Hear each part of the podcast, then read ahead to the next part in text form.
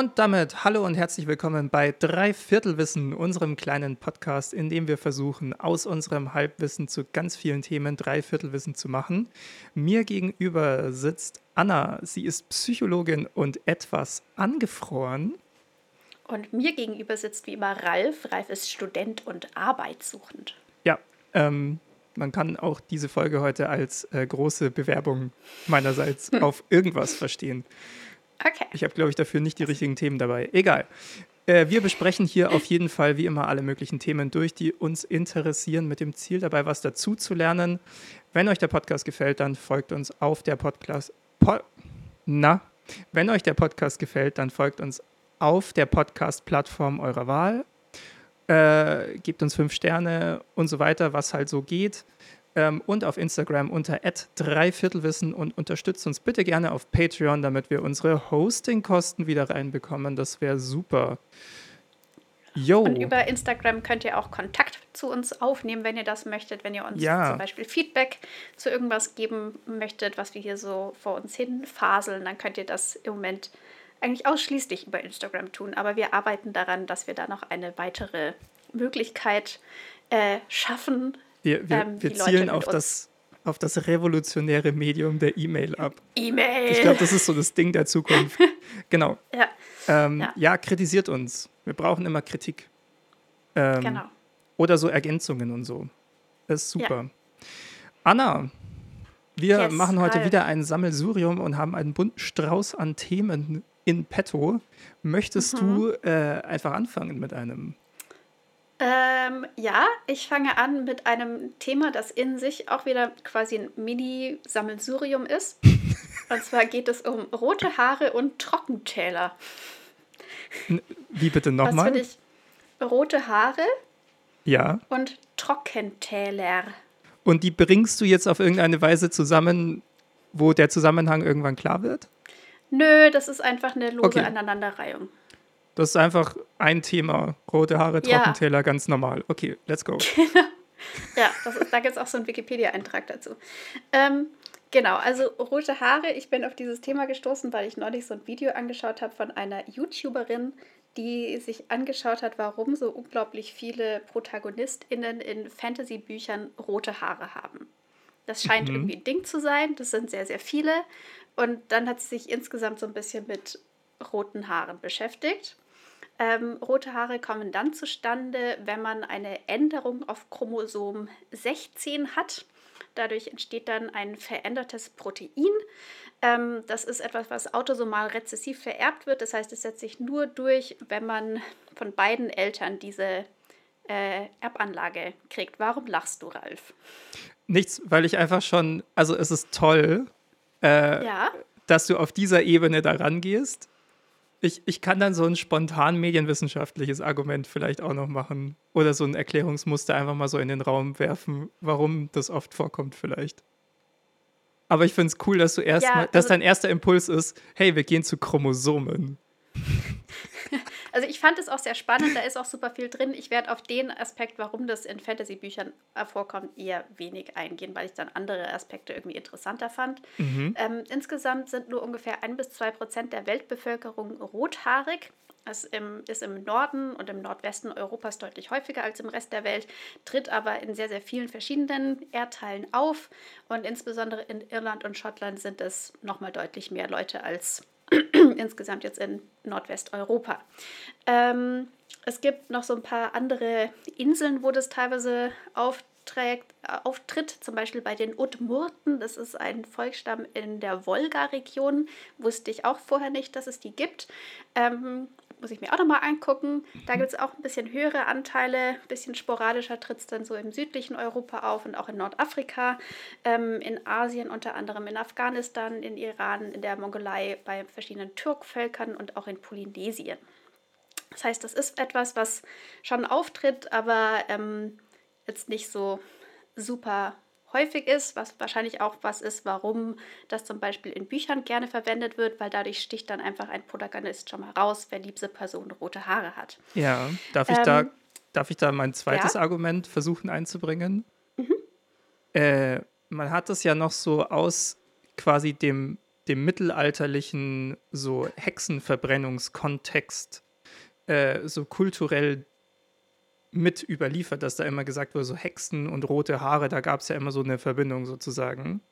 Ähm, und ich glaube, dadurch, dass in Fantasy-Romanen, zum einen, die ja oft in einer Art Fantasy-mittelalterlichem Setting spielen und dann die Hauptfiguren oft magische Fähigkeiten haben und ich das auch von einigen Fantasy-AutorInnen quasi aus nächster Nähe erlebt habe, dass dann so einfach mal in die Geschichtsbücher geguckt wird, was ist denn da so los, ja, ähm, um sich inspirieren zu lassen, kann ich mir gut vorstellen, dass deswegen äh, weibliche Protagonistinnen in, in Fantasy-Büchern oft rote Haare auch haben.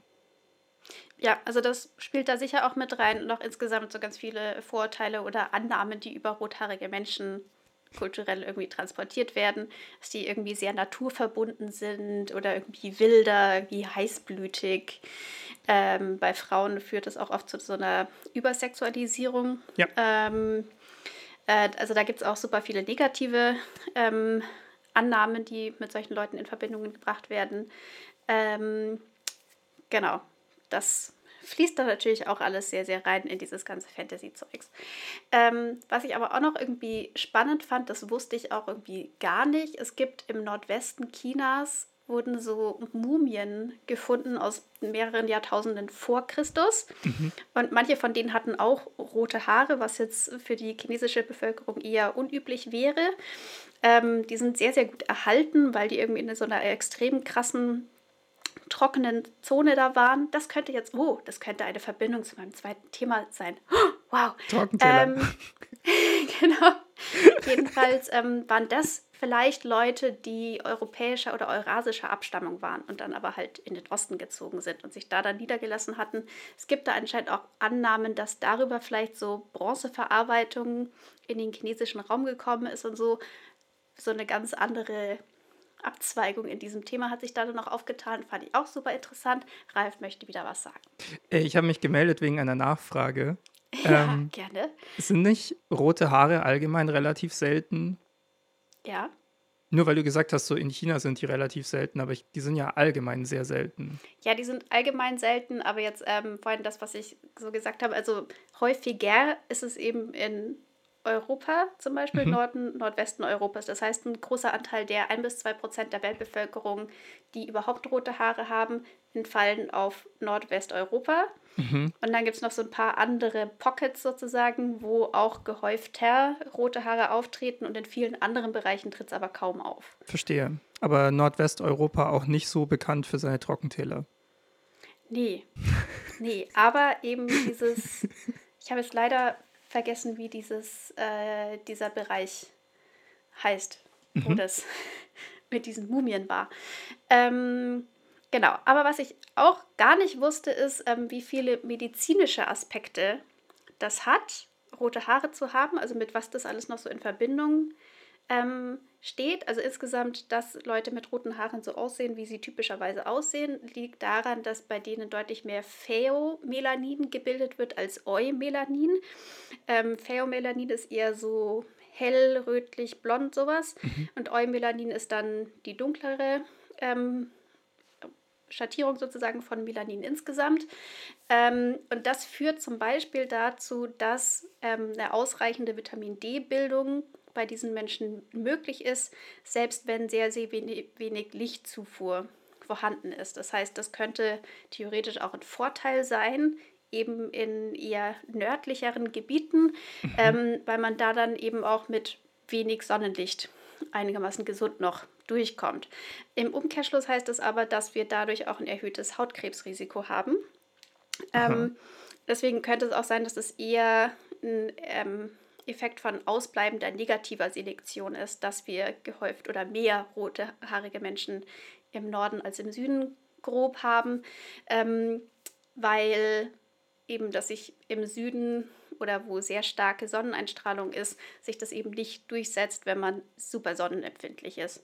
Aber wenn man im hohen Norden lebt, ist das weniger ein Problem und dann können auch solche Menschen oder konnten solche Menschen zum Beispiel in der Steinzeit oder noch davor ähm, erwachsen werden und Kinder bekommen und so weiter und dadurch ihre Gene weitergeben. Ralf hat sich wieder gemeldet. Ich habe noch eine Nachfrage, weil, ähm, also korrigiere mich, wenn es falsch und so ein urbaner Mythos ist, aber dieses mhm. Vitamin D, ja. Ähm, es wird ja oft gesagt, so im, im ich habe das oft gelesen, dass wenn Winter ist und es ist so viel dunkel, äh, dann hat man oft irgendwie so einen Vitamin D-Mangel und das sch schlägt sich so ein bisschen auf die Stimmung nieder, dass man dann irgendwie auch nicht so gut drauf ist und so weiter.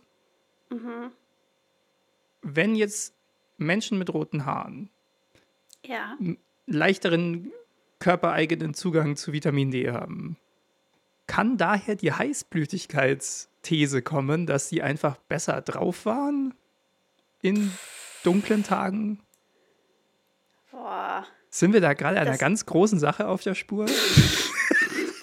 das weiß ich jetzt nicht, ob das vielleicht, also vielleicht ist dadurch, dass, also ähm, mit Vitamin D ist auch ähm, Knochenbildung zum Beispiel assoziiert. Mhm.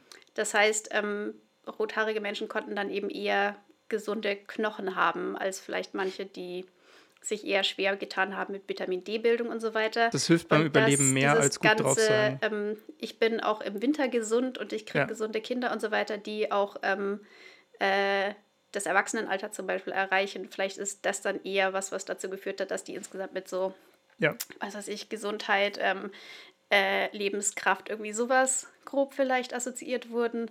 Und das hat sich, ich meine, das ist natürlich auch was, was inzwischen auch weniger relevant ist und jetzt ähm, durch Anpassungen und so weiter vielleicht auch schon länger weniger krass relevant ist als jetzt so, was weiß ich, im Norden von Skandinavien vor 3000, 4000 Jahren oder sowas. Ja.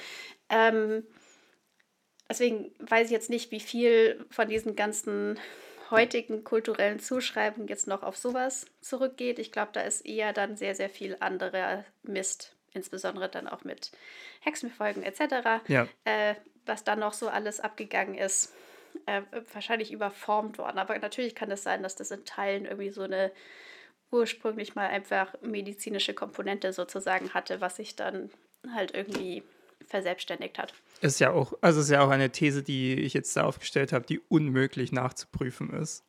ja, nee, und deswegen kann natürlich sein, dass, äh, einfach nur, also pure Spekulation, aber es hat plötzlich so eine Assoziationskette in meinem Kopf eingesetzt. Ja. Und ich dachte, ich werf dir die mal hin, vielleicht gibt es guten Content. ja, nee, kann schon sein, dass sowas irgendwie mit reinspielt. Was ich auch nicht wusste, ist, dass so rothaarige Menschen eine andere Schmerzempfindlichkeit haben als Menschen mit anderen Haarfarben. Mhm. Ähm, bei denen sind häufig mehr Anästhetika nötig, also mehr äh, Mittel, die einen in einen, naja, künstlichen Schlaf im Prinzip während einer OP oder sowas versetzen. Ähm, das heißt, die sind insgesamt eher empfindlicher gegen Schmerzen, aber anscheinend gibt es da auch nochmal so Abstufungen. Also ne, man hat anscheinend eine höhere Empfindlichkeit gegen thermale Schmerzreize, also alles, was irgendwie mit Kälte oder extremer Hitze zu tun hat, okay. ähm, aber anscheinend eine geringere Empfindlichkeit gegenüber elektrische Schmerzreize.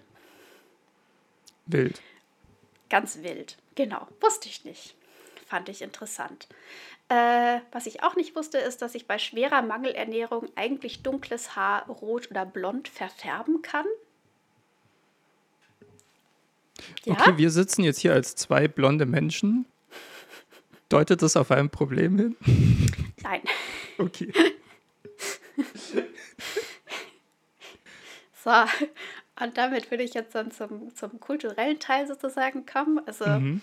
Ähm, Leute mit roten Haaren wurden ähm, in ganz vielen verschiedenen Kulturen immer wieder entweder gefürchtet oder sehr angesehen und mit bestimmten Gottheiten in Verbindung gebracht oder eher mit dem Teufel in Verbindung gebracht oder abgewertet etc.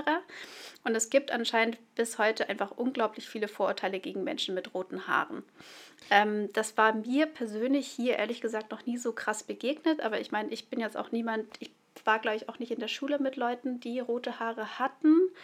Also ich kann, ich kenne Leute mit roten Haaren, aber mir war das bis jetzt einfach so noch nie persönlich begegnet. Ähm, ich habe das dann eher so in Kontakt mit so US-amerikanischer Internetkultur irgendwie mitgekriegt, dass dieses ganze Ginger-Zeug irgendwie ja. irgendwas ist, irgendwie ein Thema zu sein scheint. Bei manchen Menschen. Ähm, das war mir bis dahin eher fremd, aber es gibt da unglaublich viele Vorurteile. Also eben, was ich vorhin auch schon so teilweise gesagt habe, mit übermäßiger Sexualität oder Wildheit, ähm, dass diese so überschießendes Temperament, ähm, lauter solche Sachen. Und es gibt da auch immer noch ganz furchtbare Beschreibungen von Gewalt gegen rothaarige Menschen wegen ihren roten Haaren. Ja. Ähm, und dieses Ausmaß, das, das wusste ich einfach vorher nicht, dass das so eine krasse Sache ist. Wolltest du da noch was sagen, Ralf?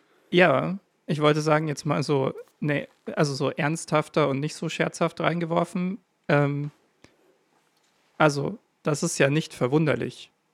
Insofern, dass also Gruppen, die aufgrund eines körperlichen Merkmals irgendwie zu einer Gruppe werden, also zusammenhängen, also sich das gleiche körperliche Merkmal teilen, aber in einer Gesellschaft in einer klaren Minderheit sind. Ähm, und also ne, Menschen kennen das halt wenig und dadurch, dass man es nicht kennt, ist es erstmal irgendwie dann gruselig und so weiter äh, wahrgenommen. Ähm, solche Gruppen hatten es schon immer sehr schwer. Ja. Und es gibt eigentlich. Man sticht halt es auch gibt, einfach raus. Das ist so, Ja. und das ja, das durch die ganze Menschheitsgeschichte hindurch, gegen solche Gruppen wird immer irgendwann Gewalt angewendet. Das ist, ja, Ja, nee, also ich meine, mir ist das Konzept der gruppenbezogenen Menschenfeindlichkeit nicht fremd. genau, nee, aber ich wollte es einfach nur mal so. welches Ausmaß das jetzt in Bezug auf Leute mit roten Haaren annimmt, das war mir einfach so nicht klar. Ja. Ja. Hast du Beispiele für uns, damit es uns klarer wird? Ähm, also es gab irgendwie, ich glaube, das war in den USA mal so eine Gruppe, eine Facebook-Gruppe, die hieß irgendwie Kick a Ginger. Also trete eine rothaarige Person, ähm, was dann auch in Übergriffe auf rothaarige Leute ausgeartet ist. Ähm, aus dem aus, ähm, Vereinigten Königreich gab es da auch ganz furchtbare Beispiele. Ähm, aber ich habe mir die jetzt nicht Okay. alle mitgebracht. Also ja.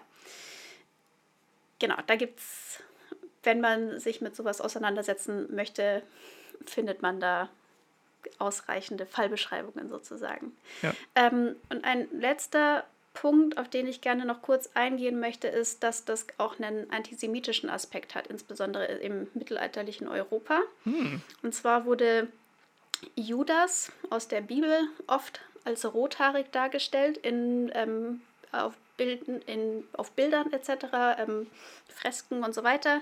Also der Jünger von Jesus, der Jesus an die Römer verraten hat. Ja. Ähm, und dann, das äh, wird dann so vermischt mit Judas, die Juden, die Jesus verraten haben und sonst was. Da gab es auch ganz, ganz lange noch oder wahrscheinlich immer noch Überzeugungen, dass ähm, die Juden in großen Anführungszeichen als eine homogene Gruppe für Jesus Tod verantwortlich sind. Ähm, ähm, und das wurde dann alles so miteinander vermischt. Und dann wurde, wurden rote Haare zum Beispiel während der spanischen Inquisition als Anzeichen für eine jüdische Abstammung interpretiert. Und dann warst du mit jüdischen ha äh, roten Haaren einfach schon mal als Jude verdächtig. Ähm, bei Shakespeare und Dickens gibt es böse Charaktere teilweise, die durch ihre roten Haare unter anderem als Juden identifizierbar sind. Das ist zum Beispiel Shylock in Der Kaufmann von Venedig bei Shakespeare und Fagin in Oliver Twist von Dickens. Ähm, und das Ganze ist eventuell alles abgeleitet von der Fehlübersetzung der Tora. Ähm, und da wurde die positivere Figur von König David als goldenhaarig dann bezeichnet und die negative besetztere Figur des Esau als rothaarig. Eigentlich werden aber beide im Originaltext im Hebräischen als rothaarig beschrieben. Und es könnte sein, dass sich daraus eben das so angelegt hat, dass Juden ähm, und Judas eben häufig als rothaarig dargestellt wurden. Es gab dann auch so andere Darstellungen noch, dass dann Juden mit so ganz unnatürlich rot leuchtenden Haaren teilweise dargestellt wurden und andere nicht-jüdische ähm, Personen auf Bildern eben mit einem natürlicheren Rothaar und so weiter. Ähm, und das, Also das je röter, desto böser. Ja, im Prinzip schon. Ja. Genau. Und das ist in der Lutherbibel hat David, also König David, auch braune Haare, obwohl er eigentlich im Original als rothaarig beschrieben wird. In der Einheitsübersetzung, das ist dann die katholische ähm, Übersetzung der Bibel, ähm, hat der inzwischen rote Haare, war aber lang auch noch als blond beschrieben worden. Ähm, und das Ganze entbehrt halt auch im Prinzip jeder Grundlage. Also rote Haare treten bei Juden jetzt nicht irgendwie gehäufter auf als zum Beispiel in Nordeuropa oder so. Ja.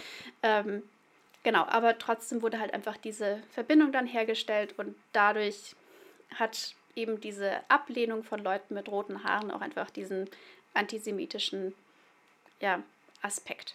Äh, das ist ja ganz interessant, weil das ja eine lange Tradition hat, überhaupt im Geschichtenerzählen äh, quasi die Bösen durch ein körperlich hervorstechendes Merkmal zu kennzeichnen. Also man denkt ja, ja an David ja. gegen Goliath. Goliath wird ja beschrieben wie dieser Riese oder so, ja.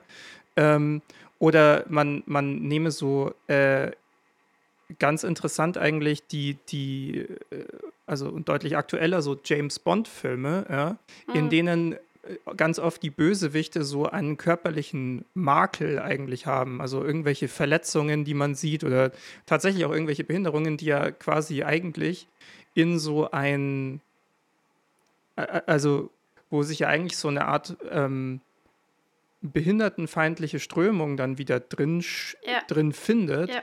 weil, weil sozusagen gesagt wird, ja, das, was körperlich von der Norm so abweichend ist, das muss ja auch irgendwie böse sein, weil man, oder, oder so ein, ein, ein, soll ich sagen, ein, ein, so ein Generalverdacht, der dann sofort drinsteckt, weil man bei in und dann muss man halt differenzieren zwischen einem James Bond-Film und der Realität, ne? Aber weil man dann halt in einem James Bond-Film sowieso sofort, wenn man sieht, irgendwie jemand hat eine Narbe, dann weiß man schon so, das wird keiner von den Guten sein. Das ist jetzt nicht ja. nur in, bei James Bond so, ja, aber es ist so, also da gibt es ja eine allgemeine, ganz große so äh, Mediengeschichte dazu, ähm, Bösewichte einfach als körperlich auffällig und äh, von der Norm abweichend zu markieren. So, man erkennt ja, die dann sofort. Das ist was, was super häufig ist. Das ist wahnsinnig ja. ähm, verbreitet, dass eben diese irgendeine Form von körperlicher Versehrtheit im Prinzip mit moralischer Versehrtheit gleichgesetzt mhm. wird. Ähm, und das ist natürlich ähm, sehr schädlich für alle Leute, die mit irgendeiner Form von äußerer Abweichung von der Norm sozusagen oder von dem, was man als Norm sieht, ähm, durchs Leben laufen. Yep. Ähm, damit habe ich mich neulich auch beschäftigt. Ähm, das ist krass, wie verbreitet das in Medien und yep. so weiter ist.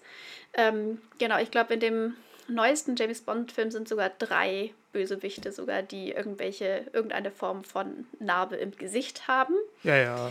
Das alles, so, ja. alles ist da dabei. Es ist so, ja. aber da sind auch irgendwie so Bösewichte aus, aus zwei alten Filmen nochmal wieder aufgewärmt. Von daher, ja. ne, das, das, das sammelt sich dann so an. Ja, oder jetzt Passt aktuell, schon. es gibt jetzt gerade ähm, diesen, diesen Vorläufer zu The Hunger Games, mhm. also die Tribute von Panem. Da ist eine böse Wissenschaftlerin drin, die da Menschenversuche macht und sonst was, also ganz furchtbar.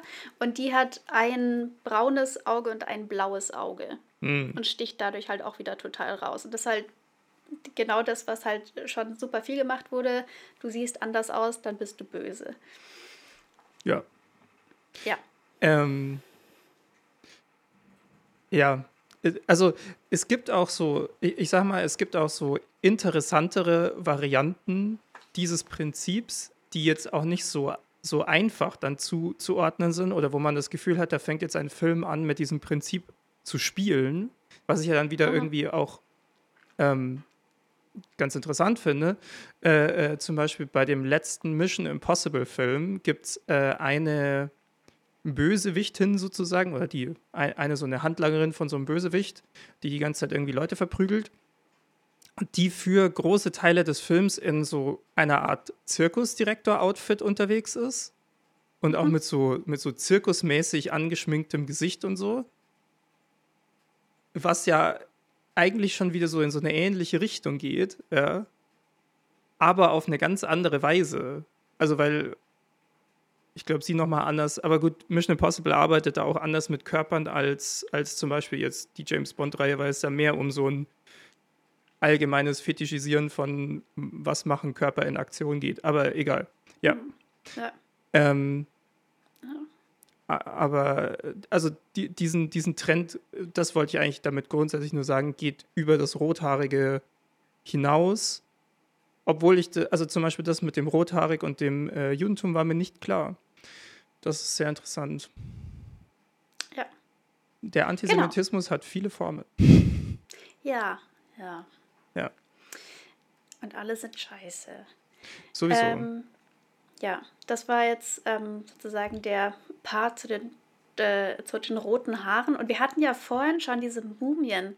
Ralf, erinnerst du dich noch? Diese Mumien in diesen ganz trockenen Tälern. ja, ja, Ha? ich, ich Ha? verstehe. Deswegen Mhm. hängen rote Haare und Trockentäler ja zwingend zusammen. Richtig gut zusammen. Das Ja. war auch so geplant. Mhm. Ähm, und zwar geht es jetzt um die McMurdo-Trockentäler in der Antarktis. Nice. Das Was in der Antarktis? In der Antarktis. Da sind, glaube ich, sonst nicht so viele Leute mit roten Haaren unterwegs. Ähm, aber das ignorieren wir jetzt nochmal. Okay. Ich bin Genau, das intrigued. ist Das ist eine- nicht, wo ich Trockentäler vermutet hätte. Ja, es ist eine Polarwüste. Okay. Ja. Und die sind, wie der Name schon sagt, extrem trocken. Also das ist, sind, die sind trockener als die Atacama oder die Sahara. Aber das heißt, es gibt dort auch kein Eis, weil Eis wäre ja gefrorenes Wasser. Ja, nee, die sind Okay. eisfrei. es, gibt da, es gab da seit fast zwei Millionen Jahren keinen Regen mehr. Manchmal kommen so ganz minimal so ein paar einzelne Schneeflocken rein, aber sonst war es das. Es gibt da Temperaturen, die so von minus 50 Grad äh, bis äh, minus 10 Grad reichen, also sehr kuschelig. Ähm, dadurch, dass da so wenig Feuchtigkeit ist, sind die Böden auch extrem versalzen.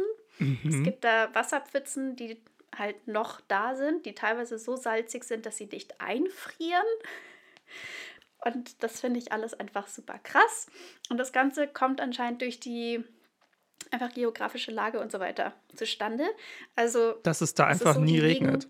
So Regenwolken Genau, liegen- wollen da nicht hin. die liegen ähm, äh, sehr nah an der Küste Aha. und ähm, es wehen dann. Was? Warte, die liegen nah am Wasser und deswegen ist da Ja. trocken. Ja, ich erkläre das jetzt, also ja, so ja, wie ich es verstanden habe. Ich Es hoffe, ist ich einfach mindblowing. Genau, also da sind Winde, die aus dem Landesinneren kommen. Die Ah. gehen über die Gletscher und über das Kontinentaleis und so weiter und nehmen dadurch natürlich irgendwie Feuchtigkeit auf. Aber zwischen diesen ganzen Gletschern und dann diesen Trockentälern liegt ein Gebirge. Und das Gebirge ist höher als die Gletscher, über die der Wind kommt. Mhm. Das heißt, der Wind weht über den Gletscher, kommt dann ans Gebirge, bleibt da sozusagen ein bisschen hängen und der Schnee bleibt dann in diesen Gebirgen hängen. Das heißt, der ganze Schnee geht in diesen Gebirgen runter und auf der anderen Seite fällt das Gelände dann super steil ab. Das heißt, die Winde Mhm. fallen auch ganz steil ab. Ähm, und weil die dann super trocken sind, saugen die quasi jede verbliebene Feuchtigkeit in diesen Tälern wieder auf und gehen dann aufs Meer raus. Das ist faszinierend. Und dann hat sich einfach seit zwei Millionen Jahren der Wind nicht gedreht dort. Ja, oder kommt halt nicht ausreichend viel, Ja, ja. dass da irgendwie mal regnen würde. Verrückt. Ja, und es gibt da so Seen, die sind bis zu 80 Meter, glaube ich, teilweise tief. Und die sind seit Millionen von Jahren überwiegend zugefroren. Und manchmal, so im November anscheinend, taut es da ganz, ganz, ganz bisschen an den Rändern auf. Und dann in diesen winzigen Rändern an den Seerändern gibt es dann ein bisschen Chance für Leben. Das sind überwiegend so, ich würde es jetzt mal als Hardcore-Bakterien bezeichnen. Ähm, dadurch, dass es da so trocken ist, sind da auch super gut erhaltene Fossilien, weil die da halt einfach nicht zerfallen. Ja. Ähm, und diese Gegend ist auch sehr interessant für die NASA, weil das anscheinend relativ große Ähnlichkeiten zum Mars aufweist. Und es gibt da mumifizierte Robben. Krass. Äh, Ja, ich- finde genau. immer, ich finde immer, wenn man sowas hört, merkt man mal wieder so, wir Menschen sind schon einfach nichts. Wir sind schon einfach nicht von Bedeutung gegen, gegen so Kräfte, die dann so einfach irgendwie durch Zufall da entstehen, weil da halt irgendwie ein Berg ist, weil da irgendwann mal so Platten ineinander gekracht sind. Wir Menschen sind Alter. Das ist ja, Ja, Wahnsinn. genau. Ich finde das toll. Jedenfalls fand ich das irgendwie super geil Ja. und das ist jetzt aber halt jetzt nichts, worüber ich jetzt 20 Minuten reden kann. Deswegen habe ich jetzt nicht nur die Trockenteller mitgebracht, sondern die Trockenteller an die roten Haare drangehängt. Ja, klar. Wir, wir hatten ja den Link. Das war total natürlich, der genau. Übergang. Genau. Ja. ja. Toll. Ja. Und damit wäre ich jetzt mit meinem ersten Thema durch. Okay, dann steige ich mal in mein erstes Thema ein. Mhm. Es ist ein Thema, das uns leider seit kurzem wieder verstärkt beschäftigt und ich mache gerade ein, in meiner Freizeit sozusagen, weil ich es für meine Credits nicht mehr brauche, noch ein Soziologie-Seminar. Und ich dachte, ich bringe einfach mal ein paar Grundbegriffe mit, damit wir so ein bisschen differenzierter darüber reden können. Und zwar geht es jetzt mal kurz um Terrorismus. Okay. Ähm, ja, wir haben ja vor kurzem so mit der Hamas und so einen, äh, einen wirklich Riesenanschlag erlebt und so weiter. Und dessen Fallout sozusagen jetzt immer noch läuft. Ähm, genau, und ich finde es sehr spannend. Ich, ich möchte ein bisschen drüber reden, was ist Terrorismus eigentlich und warum mhm vielleicht, wenn wir da ein bisschen reingehen, warum tun wir uns auch so schwer in der politischen Bearbeitung von Terrorismus? Was gibt es für Formen von Terrorismus? Und vielleicht hilft uns das auch ein bisschen zu verstehen, so warum das, was wir jetzt da in, äh, in Israel durch die Hamas erlebt haben, irgendwie auch so eine neue Dimension hat, mhm. die man so vielleicht noch gar nicht kennt. So, ich beziehe mich da dabei eigentlich hauptsächlich auf drei Texte. Ich sage die jetzt mal so vorweg weil ich jetzt nicht jedes Mal, zu, also zu jedem Satz irgendwie so eine Seitenangabe sagen will. Das macht auch den ja. Podcast nicht besser. Und zwar äh, einmal und hauptsächlich auf das Buch Terrorismus, Provokation der Macht von Peter Waldmann. Ähm, einmal das Buch Die Erfindung des Terrorismus in Europa, Russland und den, AS, äh, und den USA 1858 bis 1866 von mhm. Ka äh, Carola Dietze ähm, und äh, dann noch auf den Artikel ist das eigentlich in einem Buch namens Die neuen Kriege.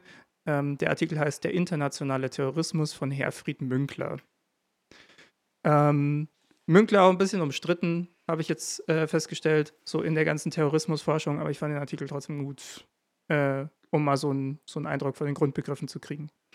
Mhm. Ähm, zum Thema Was ist Terrorismus, sagt Waldmann. Terrorismus. Äh, unter Terrorismus verstehen wir planmäßig vorbereitete, schockierende Gewaltanschläge aus dem Untergrund gegen eine politische Ordnung.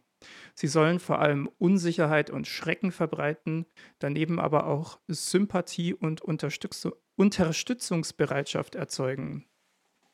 Ähm, und ein großes Problem mit dem Begriff Terrorismus ist, dass im politischen Alltag dieser Begriff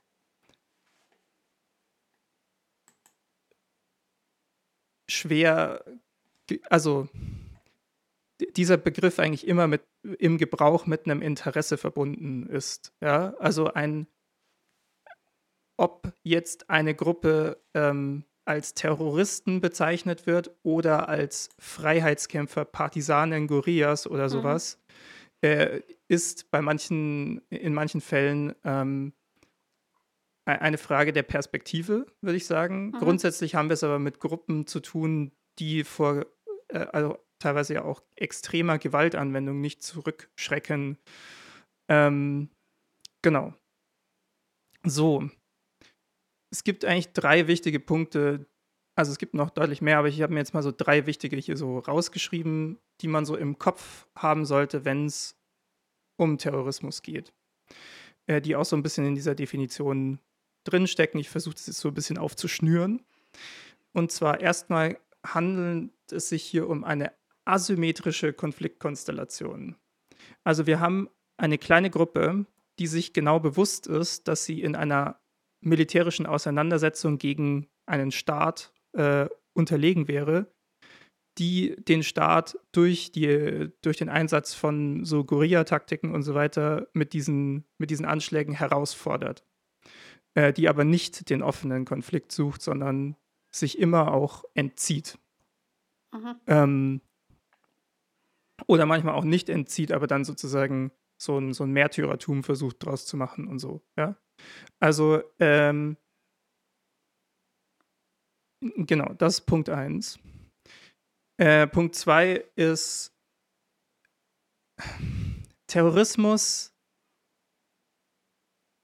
Also der Anschlag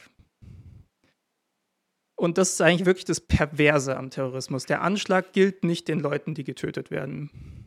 Die Leute, die getötet werden, sind ein Mittel zum Zweck, um eine Botschaft zu senden. Das, da ist sich eigentlich die ganze Literatur sehr einig. Terrorismus ist erstmal eine Kommunikationsstrategie. Denn es geht darum, möglichst spektakulär und möglichst Medienwirtschaft, äh, äh, äh medienwirksam, sorry, eine Botschaft zu senden. Und die, der Anschlag ist sozusagen die Inszenierung dafür, weil da horchen wir auf, wenn Flugzeuge ins World Trade Center äh, fliegen, wenn ganz viele Leute grausam ermordet werden und so weiter. Da stürzen sich auch die Medien drauf. Es ist auch ganz interessant, dass der, also der Terrorismus in der Form, wie wir heute sozusagen drüber reden, entsteht eigentlich erst mit der Erfindung der Telegrafie. Ähm, also relativ spät. Weil man dann schnell darüber berichten konnte. Ja. Ja, mhm. weil, weil, weil es plötzlich zum ersten Mal sowas wie eine mediale Öffentlichkeit gibt. Mhm. Ähm, die, genau, die auch so zeitnah da ist, die so aktuelles Tagesgeschehen berichten ja. kann. Also es geht, es, deswegen ist es auch echt eine heikle medienethische Frage, wie man und also ob und wie man über Terrorismus berichtet, weil eigentlich geht es nur um diese Bilder am Ende. Ja. Es geht nur darum, dass das so rüberkommt. Und, und äh, das ist, glaube ich, ein Punkt, der jetzt auch für die Situation in Israel besonders äh, relevant ist, ähm, der Terrorismus möchte immer eine Provokation sein. Also die Idee ist es, dem übermächtigen und als unrechtmäßig bzw. böse wahrgenommenen Regime äh, dieses herauszufordern und dieses zu einer Überreaktion ver zu verleiten oder sozusagen ihm die, die Maske vom Gesicht zu reißen aus Sicht der Terroristen, ja, um sozusagen die, das, das eigentliche Böse, was dahinter steckt, irgendwie hervorzubringen. Nämlich es geht darum, eine, Pro, eine Reaktion zu provozieren, in der die Leute, also die, die, die Umstehenden sozusagen, die, die, die, normale Bevölkerung dann eher Sympathien für die Terroristen als für den Staat haben, weil sie sagen, oh, dieser Staat ja. reagiert schlimm. Und also das ist ja eine Sache, die wir jetzt auf so internationaler Ebene ja. äh, im Fall Israel durchaus beobachten. Und das soll jetzt nicht alles gutheißen, was die israelische Regierung gerade macht, weil das würde ich nicht tun.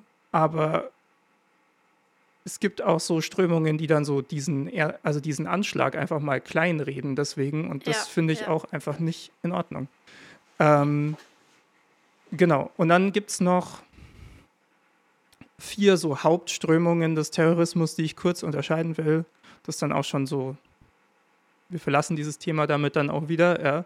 Mhm. Aber ich glaube, das ist ganz wichtig, weil die sich durch die Ziele, die sie verfolgen, unterscheiden. Und das sind so historisch die vier eigentlich Strömungen von Terrorismus, die es so gibt. Äh, das eine ist der sozialrevolutionäre Terrorismus, normalerweise mit Bezug auf Marx oder so kommunistische Ideen. Ähm, die Gesellschaft soll aufgerüttelt werden, der Staat als faschistisch äh, enttarnt, die Terroristen sehen sich dabei auch so als ein Sprachrohr für die Arbeiterklasse, das so dann eben nicht streikt oder was auch immer äh, tut, sondern plötzlich zu Gewaltanwendung schreitet. Ich glaube, wir müssen nicht nochmal extra ganz groß dazu sagen, dass wir Terrorismus grundsätzlich falsch ja. finden oder dass, dass so, dass man sagt, so, nee, ich wende jetzt Gewalt an und bringe irgendwie Leute um, einfach nicht, dass das Mittel zum Ziel ist. Es geht hier gerade so ein bisschen um das Analytische natürlich, ja. Mhm. Äh, ein Beispiel zum Beispiel für so einen sozialrevolutionären Terrorismus ist die RAF und die sind auch ein ganz spannendes Beispiel, weil die ähm, ich glaube, so mit einer Ausnahme eigentlich alle so aus besserem Hause kamen und sich auch so die deutsche Arbeiterklasse da nicht so gesehen hat bei denen. Also denen hat ja ganz viel Rückhalt auch gefehlt. Ja. ähm, genau. Dann gibt es einen ethnisch-nationalen Terrorismus, ähm, der sozusagen, wo eine, eine terroristische bewaffnete Gruppe aus einer ethnischen Minderheit hervorgeht, die sich äh, in einem Staat als unterdrückt wahrnimmt oder vielleicht auch wirklich unterdrückt, äh, unterdrückt wird. Ja? Also ein klassisches Beispiel dabei ist zum Beispiel die ETA in Spanien, die ähm, im, also die quasi aus der baskischen Bevölkerung hervorgegangen ist äh, und während des Franco-Regimes zum Beispiel in der baskischen Bevölkerung auch großen Rückhalt hatte, weil sozusagen während des Franco-Regimes das Baskische ausgelöscht werden sollte. Es soll dann mhm. nur noch das Spanische geben. Die haben aber danach weitergemacht und haben dann auch den Rückhalt sozusagen in der eigenen Community verloren. Ähnlich kann man auch zum Beispiel über die IRA in äh, Irland sprechen und so weiter. Mhm. Also diese Gruppen gibt es immer wieder. Dann gibt es eine ganz besondere Form des Terrorismus, die, die sich so ein bisschen von den anderen äh, unterscheidet, weil sie eine Form, also eine, eine Kombination aus Terrorismus und Terror ist. Man unterscheidet in dieser Literatur oder in der, in der Soziologie sozusagen, Terrorismus kommt von einer kleinen Gruppe, die ein Ziel gegen die Übermacht durchsetzen will, und Terror kommt vom Staat. Ah. Also wenn jetzt, die, wenn jetzt die Nazis an der Macht sind und äh, Gewaltakte durchführen oder so, dann ist das Terror und das andere ist mhm. Terrorismus. Mhm. Ah, okay. Genau. Ähm, also Terror finden wir eigentlich immer in, in diktatorischen Regimen und sowas. Ja. ja? Ähm, und im rechtsradikalen Terrorismus haben wir so eine seltsame Vermischung dieser beiden Prinzipien, weil rechtsradikale Terroristen mit ihren Anschlägen eigentlich so eine Art Staatsversagen, also von ihnen wahrgenommenes Staatsversagen ausgleichen wollen, indem sie so unliebsam, also Gruppen, die sie nicht gut finden, in, ins Visier nehmen. Man sieht zum Beispiel den NSU, ja. Mhm. Ähm, die allgemeine quasi Entwicklung zur Freiheit des Menschen dann angreifen. Also man sieht so jemanden wie Anders Breivik äh, in Norwegen, ja, der dann ja. so auf so eine Insel fährt und Leute äh, schießt. Oder allgemein so gesellschaftlichen Wandlungsprozessen äh, versuchen, sich entgegenzustellen. Äh, wir haben ja mal so eine schöne Folge über die Incels gemacht, mhm. ähm, die sich ja sozusagen einer einer feministischen Strömung entgegenstellen, beziehungsweise einem auch echten Wandel, wo Frauen einfach mehr Rechte haben in einer Gesellschaft, ähm, die sich davon irgendwie benachteiligt fühlen und, und sich dann auch teilweise, es gibt ja auch im Namen der Incel-Ideologie äh, Anschläge. Ja. Ähm, und das Interessante ist, dass es, da haben wir in der Inselfolge schon mal drüber gesprochen, es gibt sowas wie einen statistischen Terrorismus, wo man so Hass im Netz sät und hofft, dass irgendwann einer durchdreht und wirklich was ah, macht, ja, aber ja. man macht es nicht mhm. selbst sozusagen. Und der rechtsradikale Terrorismus ist anscheinend relativ anfällig dafür. Äh, okay. Äh, auf solche. Und dann kommen wir immer zu diesen, ja, aber es war ja nur so ein einsamer Wolf-Thesen, aber das steckt sozusagen mhm. im System drin. Ja. Genau. Und dann. Ähm, also das System ist darauf angelegt, möglichst viele einsame Wölfe zu kreieren. Ja, ja, und die ja auch nie einsam sind, sondern die sich in diesen ja, ja. Communities ja, radikalisiert haben. Ja. Ähm, ich meine, man lese sich mal die, die Akten, die, die, die, die ganzen Gerichtsprotokolle zum NSU durch. Das habe ich mal gemacht für so ein Theaterstück, das äh, wir gemacht haben. Ja. Äh, auch da wird darüber diskutiert, ob das jetzt so diese einsamen drei waren und dann wird so klar, so, ja, die haben da Waffen bekommen von Leuten, die haben so viel Unterstützung bekommen, da ist so ein ganzes ja. Netzwerk dahinter. Ja. ja. wir hatten ja die ganzen Sachen mit dem Verfassungsschutz und so. Also, genau. Aber es kommt immer. Es kommt immer bei diesen, bei diesen Fällen. Ähm, genau, und dann haben wir äh, noch den religiösen Terrorismus. Der äh, wie, äh, kurz eine Frage, wie würde man jetzt diese dritte Form nennen? Wie heißt die? Das war der rechtsradikale Terrorismus. Achso, einfach rechtsradikal, okay. Ja. Mhm. Ähm, genau. Dann haben wir noch den religiösen Terrorismus. Ähm, das ist tatsächlich die Form des Terrorismus mit der längsten Geschichte. Äh, mhm. Das geht weiter, deutlich weiter zurück äh, als die Telegrafie. Also man kann dann auch fragen, ist das mit dem modernen Terrorismus so vergleichbar oder nicht? Keine Ahnung. Aber ähm, zumindest Waldmann äh, macht, also bezieht es eigentlich zurück auf die Gruppen der Zeloten und Sikarii, was ähm, radikale jüdische Gruppierungen während der Besatzung durch die Römer waren. Aha. Mhm. Die, ähm, die da so Anschläge verübt haben, um sozusagen die, die öffentliche Ordnung zu stören, weil die Römer, äh, da ging es auch quasi gegen den jüdischen König, weil die, die Römer haben quasi ja, äh, ich glaube damals hieß es Judäa, ähm, besetzt. Und dann haben sie ja, die, die Römer hatten ja immer dieses Prinzip, wir setzen so einen Statthalter ein Mhm. und der übernimmt für uns die Geschäfte. Und da hat sich vieles dann erstmal vor allem gegen diesen Statthalter gewandt, dass der doch Aufstand machen soll gegen die Römer und nicht den, denen gehorchen. Ähm, genau, ganz interessant fand ich bei Waldmann auch, ich, äh, ist ein Satz, wo ich selber noch nicht mit den Gedanken darüber so komplett fertig bin. Ähm, er, er sagt, er will nicht zwischen verschiedenen Religionen als mehr oder weniger gewaltsam unterscheiden. da, und jetzt kommt ein Zitat, Gewalt kein Fremdkörper, keine Form abweichenden Verhaltens im Rahmen von Religionen und religiösen Praktiken darstellt, sondern diesen gewissermaßen immanent ist. Also historisch kann ich das gut nachvollziehen. Wir haben ja von allen großen Religionen gibt es Fälle, wo so Gewalt drinsteckt, vor allem wenn so Missionierungsaufträge und so drin sind.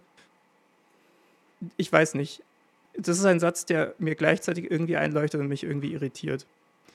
Ähm, ja. Hm. Auf jeden Fall, heutzutage äh, beobachten wir beim religiösen Terrorismus eben vor allem islamistischen Terrorismus, äh, was ganz stark mit sozioökonomischen Faktoren zu tun hat.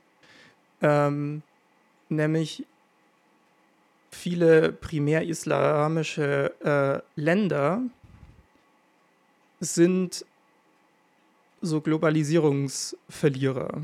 Also man muss da Mhm. soziologisch müsste man da jetzt nochmal genauer unterscheiden. Es gibt nicht die eine Globalisierung, sondern ganz viele Globalisierungen, ja. Aber wir fassen das jetzt mal zusammen sozusagen. Die, also das sind einfach Regionen der Welt, die strukturell wahnsinnig abgehängt sind. Äh, in, also so im Nahen Osten und so, ja. Ähm, bis auf so ein paar Ausnahmen wie dann Saudi-Arabien oder so, wo man dann mit Öl sehr reich geworden ist. Ja. Ähm, und gleichzeitig sind diese Länder ex also wirtschaftlich mit dem bisschen, was geht, extrem abhängig von den Ländern, die die Gewinner sind, also wir zum Beispiel, ähm, und werden auch in dieser Abhängigkeit gehalten. Und diese, diese weit verbreitete strukturelle Perspektivlosigkeit und auch die Enttäuschung gegenüber den eigenen politischen Eliten, die ja international keinen Handlungsspielraum haben und deswegen nie das liefern können, was sie versprechen, egal mit welchen äh, Zielen sie da so reingehen, ähm, bietet halt einen unfassbar fruchtbaren Boden für Radikalisierung jeder Form und äh, ja, das wird dann oft durch so ra- radikal islamische Gruppen sozusagen. Also man muss ja wirklich zwischen einem, zwischen diesem radikalen Islamismus und einfach dem normalen Islam als Religion da auch mal und also das sauber unterscheiden. Ja, es ist jetzt kein, keine allgemeine Islamanklage. Ähm, genau, und spannend an dieser Form des Terrorismus ist auch, dass eigentlich also ist das Selbstmordattentat. Das kommt eigentlich in den anderen Formen kaum vor.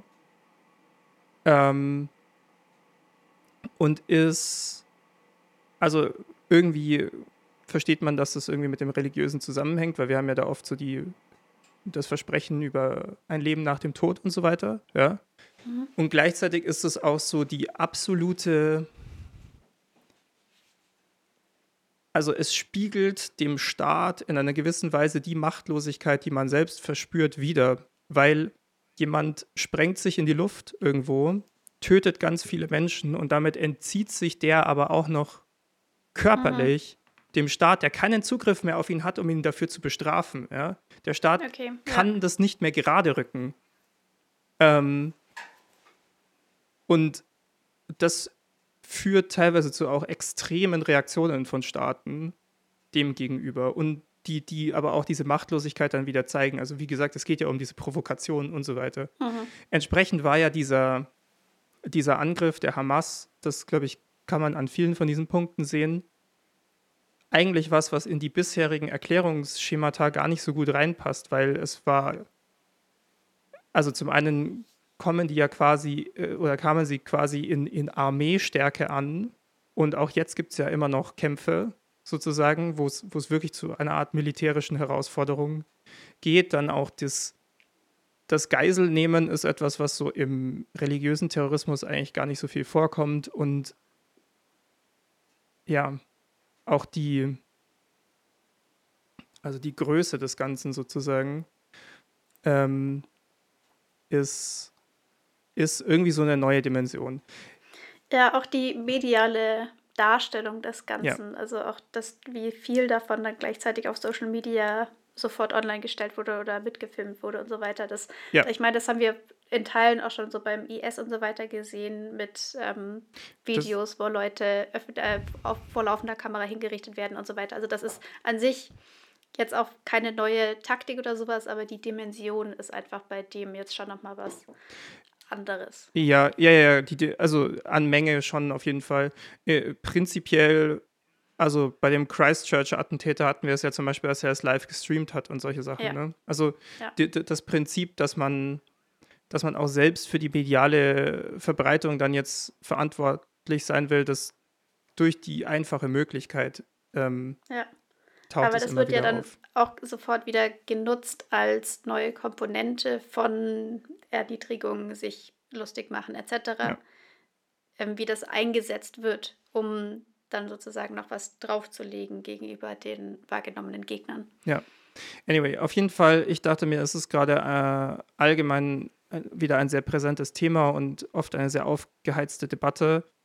Ähm, und ich dachte, ich liefere mal so ein paar analytische Grundbegriffe, die uns vielleicht helfen, so, wenn wir Dinge in den Nachrichten lesen, das ein bisschen besser einzuordnen für uns selbst auch oder ein bisschen besser nach dem ersten Schock, den man verspürt, auch nochmal irgendwie, dass man nicht nur entweder das, die Option hat, irgendwie geschockt zu sein oder halt sich davor zu verschließen, sondern dass man da irgendwie vielleicht ein bisschen die Welt besser versteht. Also die These, die einfach falsch ist, ist, dass es irrational ist, sondern es stecken da ganz klare Rationalitäten drin. Mhm. Ja. Ähm, warum das gemacht wird und auch warum das so gemacht wird. Und dann muss man, glaube ich, ist es ganz gut, wenn man so ein paar also ich habe ich hab einfach gemerkt, mir hat das jetzt extrem geholfen, auch durch das Seminar, so ein paar ähm, mhm. Begriffe an der Hand zu haben, die einem helfen, das irgendwie besser wahrzunehmen. Okay. Äh, ähm, dazu noch ja. eine Frage, und zwar die BBC. Ja. Die weigert sich ja, glaube ich, immer noch oder hat immer noch diese ähm, Haltung, dass sie die Hamas nicht als Terroristen bezeichnen oder das Ganze nicht als Terrorismus bezeichnen. Weißt du, hast du dich damit zufälligerweise irgendwie genauer beschäftigt? Weißt du jetzt auch mm -mm. nicht. Also das ist auch keine Haltung, die sich irgendwie mit bestimmten Definitionen oder sowas deckt. Also die haben anscheinend irgendwie eine interne Definition für was ist Terrorismus und was sind Terroristen. Mhm. Und für die fallen die Hamas da nicht drunter. Ja, ich meine, also ich habe das jetzt nicht gelesen, was die, was die Guidelines der BBC sind, aber ne, die Hamas ist da halt so ein Grenzfall, weil die in Gaza ja teilweise so so quasi staatliche Strukturen auch aufgebaut hat. Ja. Ähm, also auch einfach, weil, weil, ne, man muss da jetzt nicht schönreden, dass, dass, dass Israel sich da über sehr lange Zeit nicht gut verhalten hat und auch unfassbar viel Leid produziert hat. Ja? Also das, das ist ja auch nicht so. So, wir hatten auch in ja. Israel ja vor kurzem irgendwie noch vor, vor ein paar Monaten noch extreme Proteste gegen die aktuelle Regierung und sowas. Ähm, es ist einfach eine ultra komplexe Gemengelage.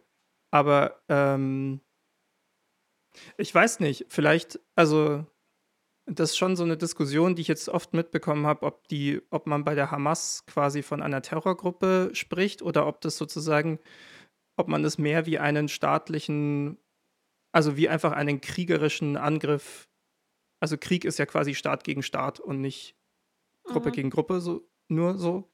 Ähm, vielleicht werten die das eher so.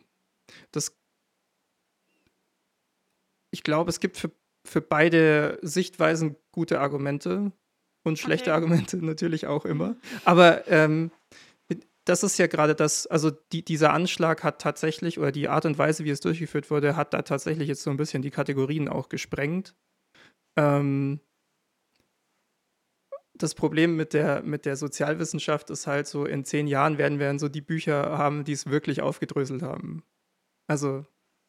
Und dann 20 Jahre später wieder die, die es nochmal mehr aufgedröselt haben. Vielleicht ja auch, aber so, es ist sehr schwer für den, für den sozialwissenschaftlichen Betrieb sozusagen wirklich fundiert die Gegenwart zu betrachten, weil es meistens erst in der Rückschau so richtig möglich ist. Hm. Oder zumindest mit einer gewissen Rückschau. Ja. Außerdem, also vor allem während die Ereignisse sich immer noch entfalten, da kann man halt so Heuristiken anbieten oder so Begriffe anbieten, nach denen man jetzt, jetzt irgendwie einordnen kann, aber so, ja, es ist immer schwierig mit laufender Geschichte zu arbeiten, würde ich sagen. Ja. Weil wir einfach nie wissen, was als nächstes kommt. Hast du denn noch ein Thema für uns? liebe Anna. Ja. Nachdem ich uns jetzt schon wieder in so, in so ein tiefes Loch hineingezogen habe. Ja, ich, also ich fürchte, wir bleiben jetzt erstmal in diesem Loch. Okay. Weil ich habe mir überlegt, wir hatten ja eigentlich für dieses Jahr uns vorgenommen, so einen Themenschwerpunkt Kolonialismus und Kolonialismusaufarbeitung zu machen. Mhm. Und dann ist dieser Schwerpunkt relativ schnell ähm, gestorben weil wir unser normales Folgenformat verlassen haben mhm. durch unsere Lebensumstände. Und dann dachte ich mir, für die letzte Folge dieses Jahr will ich jetzt wenigstens eins von meinen Sammelsurium-Themen doch noch in diesen Themenkomplex irgendwie einordnen. Mhm. Und wir hatten ja schon mal ein bisschen recherchiert zu deutscher Kolonialgeschichte. Ah, ähm, ja. Und da habe ich mir jetzt den Genozid an den Oberherero und Nama rausgesucht, weil das ein relativ kompaktes Thema ist, was sich, glaube ich, für diese Folge noch am ehesten irgendwie eignet. Das ist ähm, etwas, das hat in der damaligen deutschen Kolonie Deutsch-Südwestafrika stattgefunden. Das liegt auf dem Gebiet des heutigen Namibia. Ähm, ging von ca. 1904 bis 1908 ähm, und das war während und nach Aufständen von der unterjochten einheimischen Bevölkerung. Ähm, das Ganze ist so im, äh, also gefolgt auch daraus, diese Aufstände durch ähm, einfach krasse Repressalien durch diese deutsche Kolonialherrschaft. Ähm, die haben den einheimischen Völkern im Land gestohlen, ihre Rinder gestohlen, von denen die auch einfach wirtschaftlich und ja auch was Überleben anging, mhm. einfach abhängig waren. Dazu kam dann noch, dass da eine Rinderpest noch dazugekommen ist, was einfach die natürlichen Ressourcen noch weiter verknappt ja. hat. Ähm, es gab schwere Misshandlungen, ganz schlimme Körperstrafen, die da einfach gang und gäbe waren. Und ähm, was auch noch ein großes Ding war, ist, dass die deutsche Kolonialherrschaft die sogenannte Rassentrennung in Anführungszeichen eingeführt hat, was natürlich auch äh, bei der einheimischen Bevölkerung nicht beliebt war.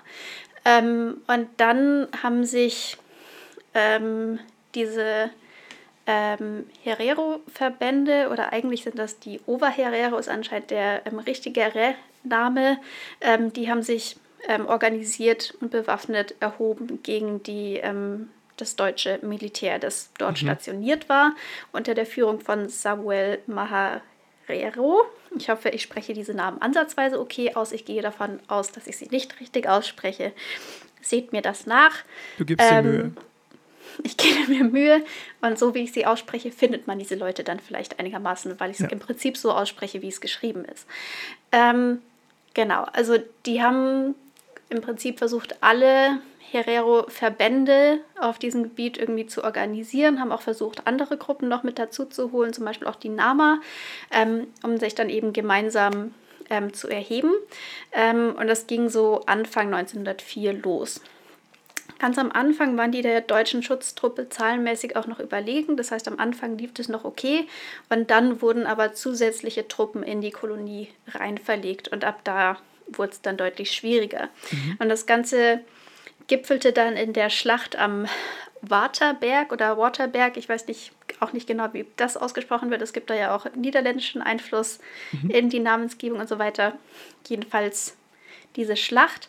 Ähm, und was man da auch noch wissen musste, ist, dass ähm, General Lothar von Trotter zu dem Zeitpunkt das Kommando über die Schutztruppe hatte.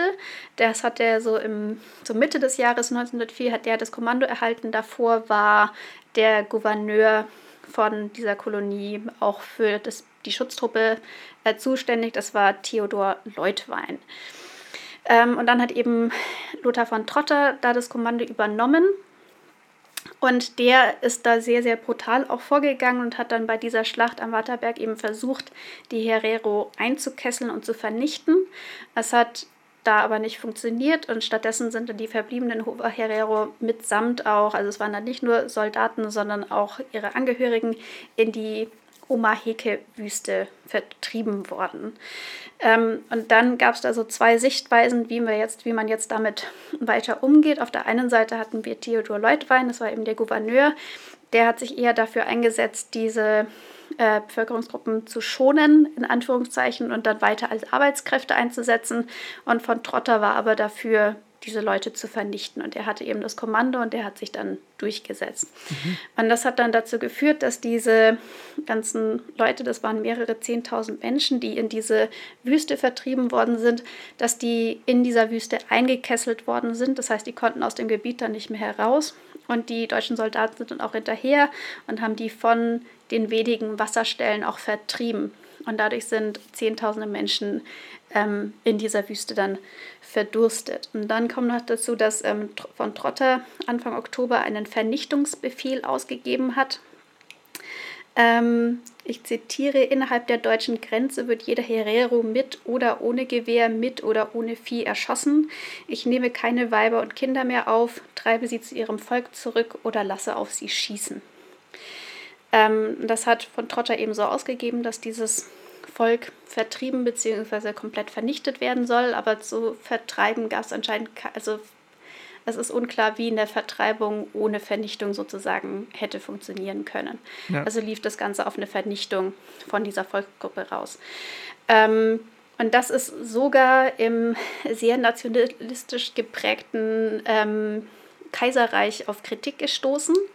Ähm, und Trotter wurde dann auch dazu gezwungen, diesen Vernichtungsbefehl wieder zurückzunehmen. Aber halt erst irgendwie zwei, drei Monate später wurde das dann irgendwie erst umgesetzt. Und bis dann waren natürlich schon ganz viele Leute gestorben. Und dann haben sich, ich glaube eher so gegen Ende des Jahres 1904, dann die Nama erhoben unter Führung von Hendrik Wittboy. Und die haben sich dann so Guerillagefechte mit den deutschen Schutztruppen über dann noch vier Jahre geliefert. Es wurden dann im Nachgang Konzentrationslager eingerichtet für Oberheere und Nama. Da wurden die dann eben interniert. Ähm, da sind auch ganz, ganz viele Menschen gestorben. Ähm, es gab da auch äh, Menschenexperimente, medizinische Experimente an Insassen durch den Stabsarzt Hugo Bofinger. Also auch da wurde sozusagen schon etwas erprobt, was wir dann später nochmal in der ganz großen Dimension im Nationalsozialismus sehen.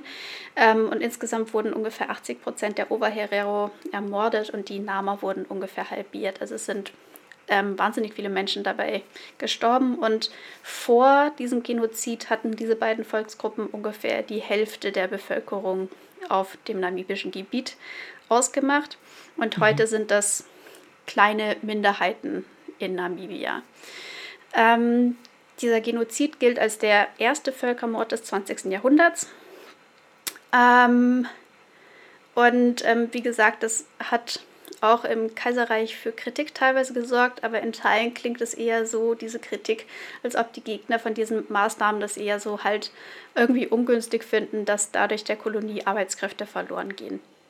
Ja, ja genau, also in Teilen ist es schon so, ja, das ist nicht christlich und so weiter, aber manches ist auch einfach so, ja, wir könnten die auch einfach zum Arbeiten zwingen. Das ist auch äh, genau das, was dann auch im Nachgang passiert ist. Also die ähm, ähm, BewohnerInnen der Kolonie wurden dann zu, im Prinzip zu Zwangsarbeit verpflichtet. Ähm, und dann ist das nach dem Ersten Weltkrieg ist dieses Gebiet dann, ich glaube, auf die Südwestafrikanische Union oder irgendwie sowas übergegangen. Die waren da dann die Schutzmacht ähm, und dann sind, ist Namibia später eben unabhängig geworden. Ähm, Deutschland hat sich ganz, ganz lang geweigert, im Prinzip das Ganze als Völkermord anzuerkennen und da irgendeine Form von Verantwortung zu übernehmen. Also noch 19, 2012 wurde jede Verantwortung für den Völkermord durch die Bundesregierung abgestritten. Ähm, und das hat sich dann erst so Ende 2015 ungefähr gewandelt. Also ich glaube, Norbert Lammert, der war damals Präsident des Bundestags, der hat in einem Zeitungsartikel gesagt, wer den Genozid an den Armeniern anerkennt, muss auch den Völkermord an den Oberherero und Nama als solchen bezeichnen. Mhm. Und daraus hat sich da dann langsam so ein Umdenken entwickelt. Und es gab dann so ab Ende 2015 einen offiziellen Dialog zwischen Deutschland und Namibia, um eben diese ähm, Verbrechen der deutschen Kolonialherrschaft ähm, in Namibia aufzuarbeiten ähm, und da eben einen Umgang damit zu finden. Ähm, und ich glaube 2016 gab es dann, oder 2015, da habe ich unterschiedliche Quellen dazu gefunden, mhm. gab es dann, war das das erste Mal, dass das Auswärtige Amt diese Vor dieses Vorgehen als Völkermord tatsächlich auch bezeichnet hat, so in einer offiziellen Stellungnahme. Aber erst 2021 hatten wir dann die offizielle Entschuldigung, Übernahme für die Verantwortung und ab jetzt ist das Ganze bei uns als Völkermord ähm, anerkannt. Ähm, es, gibt auch, es gab dann auch Zahlungen an Namibia und an die Hinterbliebenen. Ähm, das sind aber keine offiziellen Reparationszahlungen, sondern es ist eher allgemein Entwicklungshilfe. Das hat auch für starke Kritik, ähm, insbesondere in, in Namibia, gesorgt, weil das als nicht ausreichend empfunden wurde. Ähm, ja. ja. Und vielleicht noch so, eine, so ein Mini-Detail. Ich habe noch irgendwas gefunden, das noch mindestens Anfang der 2000er äh, Straßen nach Van Trotter benannt waren. Also demjenigen, der diesen Befehl zur Vernichtung eines kompletten Volkes ausgegeben hat. Ja. Ähm, das ist zum Beispiel unter anderem in München der Fall gewesen und jetzt heißt diese Straße Herero-Straße. Genau. Darf ich da mich noch mal kurz dranhängen. Mhm. Und also, weil das natürlich auch absolut richtig ist, was du sagst, Kolonialismus war unser großes Thema eigentlich geplant dieses Jahr. Und ich habe es jetzt in meiner in meinem Jahresabschluss eigentlich gar nicht mehr so drin. Aber ich hätte da gerade noch so ein etwas, was ganz gut hinten dran passt zu dem Thema. Mhm. Nämlich ähm, in diesem einen Text, auf den ich mich vorhin schon bezogen habe, äh, schreibt Herfried Münkler über den modernen Krieg. Und also zu, zu der Zeit, wo er diesen Text äh, geschrieben hat, das war 2010, erschien der. Also wir sind jetzt nicht mehr ganz jetzt, da ist noch nicht so Ukraine und dieses, die, diese Dinge. Mhm. Ja. Das heißt, da waren die großen Kriegsherde waren so im Nahen Osten und in, in Ländern in Afrika. Ja. Und bei vielen davon handelte es sich um Bürgerkriege. Und das Interessante ist, dass Münkler ähm, Krieg aus einer rein ökonomischen oder versucht aus einer rein ökonomischen oder primär ökonomischen Perspektive zu betrachten. Ähm, und wir, wir kennen ja alle dieses, dieses Wort von der Friedensdividende. Ja? Also so, es lohnt sich mehr für uns. Die, wir, wir leben davon, dass hier Frieden ist und wir so wirtschaften können und sowas. Mhm. Ist ja auch ein Wort, was unser Finanzminister immer wieder äh, äh, in den Mund nimmt. Also ich meine, das ist erstmal als analytischer Begriff, so kann man das so verwenden, macht Münkler auch, aber er stellt ihm natürlich noch seinen, seinen Gegenpart gegenüber, nämlich die Kriegsdividende. Und ein Erbe des Kolonialismus, gerade in Afrika, und ein Grund, warum wir so lange so viele unfassbar schlimme Bürgerkriege dort erlebt haben, äh, ist, dass es jetzt lange Zeit und in manchen Gebieten auch immer noch ähm, ökonomisch ertragreicher ist, Krieg zu führen als Frieden zu haben. Weil die Industrien sind am, also gibt es teilweise nicht oder sind am Boden oder sind jetzt gerade erst im Werden. Also ich meine, es gibt jetzt einige sehr aufstrebende afrikanische Länder auch, was sehr gut ist, ja, äh, wo, wo, wo auch einfach mehr Frieden herrscht, wo du demokratische Systeme teilweise hast und so weiter. Das ist also, es, es gibt ja Lichtblicke auch in Afrika, das ist ja sehr schön. Ähm, aber diese, also viele von diesen Bürgerkriegen sind insofern ein, ein Erbe des Kolonialismus, dass du Länder hast, die ökonomisch im Weltmarkt keine Chance haben. Mit mhm. irgendwas. Ja? Da geht es vor allem um Kontrolle von irgendwelchen Minen, wo irgendwelche äh, Erze und so weiter abgebaut werden. Aber da ist es dann besser, wenn du sozusagen der Warlord bist, der das irgendwie ähm, äh, dieses Gebiet halt gerade hält, wo dann irgendwie eine, eine, eine Company daherkommt und dir das dann irgendwie abkauft, ja, dann war das ertragreicher. Also Münkler macht in dem Text dieses Argument, dass, dass es in vielerlei Hinsicht einfach für die Einzelnen, die sich dann da durchsetzen konnten, ja, die für die politischen Kräfte ertragreicher war, äh, Krieg zu führen, auch weil man einen massiven Überschuss an jungen Menschen hatte, die man dann irgendwie, wir, wir kennen das ja alle mit diesen Kindersoldaten und so weiter, ja, mhm. die, die man quasi so, wenn du die im Krieg verheizt, musst du ja hinterher auch nicht mehr durchfüttern und sowas. Ja, also da, er, er macht da diese, diese knallharten ökonomischen Mechanismen dahinter so sichtbar, mhm. Ähm, die zum Beispiel sich dann auch auf so Flüchtlingslager äh, beziehen. Also es war zum Beispiel eine, das zeichnet er sehr, sehr plastisch nach, so eine, einfach eine Strategie, dass man anfängt, Leute zu vertreiben. Dann kommt so das Rote Kreuz, dann kommen die NGOs, dann werden so Flüchtlingslager aufgebaut und diese Flüchtlingslager werden ja mit Hilfsgütern beliefert. Aber man kann die dann abzwacken man kann dann Straßensperren machen und sonst was und sich mhm. kommt so an Hilfsgüter mhm. ran, weil die sonst nicht ins Kriegsgebiet geliefert werden. Aber wenn es Flüchtlinge gibt, dann werden die ins Kriegsgebiet geliefert ja. und dann hat man wieder so eine, so eine Quelle. Ja? Also äh, ich, kann das, ich kann in der Hinsicht diesen Text nur unfassbar empfehlen, weil er diese ökonomische Perspektive in einer Weise beleuchtet, die ich jetzt so noch nicht gesehen habe. Oder okay, ja. Ja. ähm, und auch das ist ein großes Erbe des, des, des Kolonialismus. Also äh, ohne das kleinreden zu wollen, sowas wie diese Völkermorde sind, das ist, das ist einfach Wahnsinn, ja. Aber es, das, was wir diesem Kontinent vor allem angetan haben, geht ja noch weit darüber hinaus. Oh ja, ja. Ähm, also darum ging es mir auch gar genau. nicht. Ich dachte ja, ja. nur, ich wollte irgendwie mit einem einigermaßen umgrenzten Thema oder umgrenzbaren ja. Thema ähm, den Schwerpunkt nochmal mit reinnehmen. Aber, Und ja, ich habe es jetzt maximal ein, entgrenzt. Genau. Es tut mir leid. Nein, aber. Nee, äh, es ist ein sehr guter Hinweis, natürlich, ja, es ist das mir dann einfach direkt da so eingefallen, weil das, genau. Ja, weil es ist, glaube ich, sehr, sehr leicht, auch in ja. der Beschäftigung mit Kolonialismus und auch in der Aufarbeitung, sich auf solche einzelnen herausstechenden Ereignisse irgendwie zu konzentrieren, ja. wie zum Beispiel eben den Genozide oder Massaker etc. Ähm, und darüber dann diese, diese weitreichenden systemischen Nachwirkungen, die bis heute da sind, weil die gern mal so ein bisschen aus dem Fokus ja. verliert. Genau. Das war's schon. Okay, Dankeschön. Ähm, ja, genau. Damit wäre ich dann mit meinem zweiten Thema durch. Und dann. Dann habe ich, also, ja, dann hab ich jetzt ein zweites Thema, das sich da so anschließt, ein mhm. bisschen. Nämlich ähm, wir haben ja gerade sehr viele so aufgeheizte Nachrichtenlagen. Und viele Dinge passieren gleichzeitig und tausend Krisen und was auch immer. Eigentlich gefühlt schon seit Jahren. Ja. Und durch mein Studium und so, ne, Medienwissenschaft, Soziologie, bla bla bla.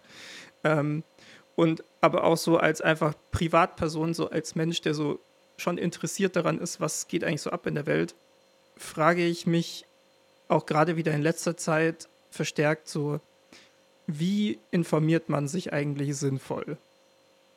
Weil das Grunddilemma ist ja das, dass es eigentlich irgendwie unmöglich ist, neutral über etwas zu berichten. Allein schon die, die Auswahl, worüber berichtet wird in verschiedenen Medien und worüber nicht, ja, ist ja schon, bin ich schon von dem Medium abhängig und, und ist schon ein Werturteil darüber. Manches ist berichtenswert und manches nicht. Und es, also es gibt ja in, in manchen journalistischen Formaten wirklich diesen sehr noblen Versuch, einfach mal nur so Fakten aufzuschreiben und so.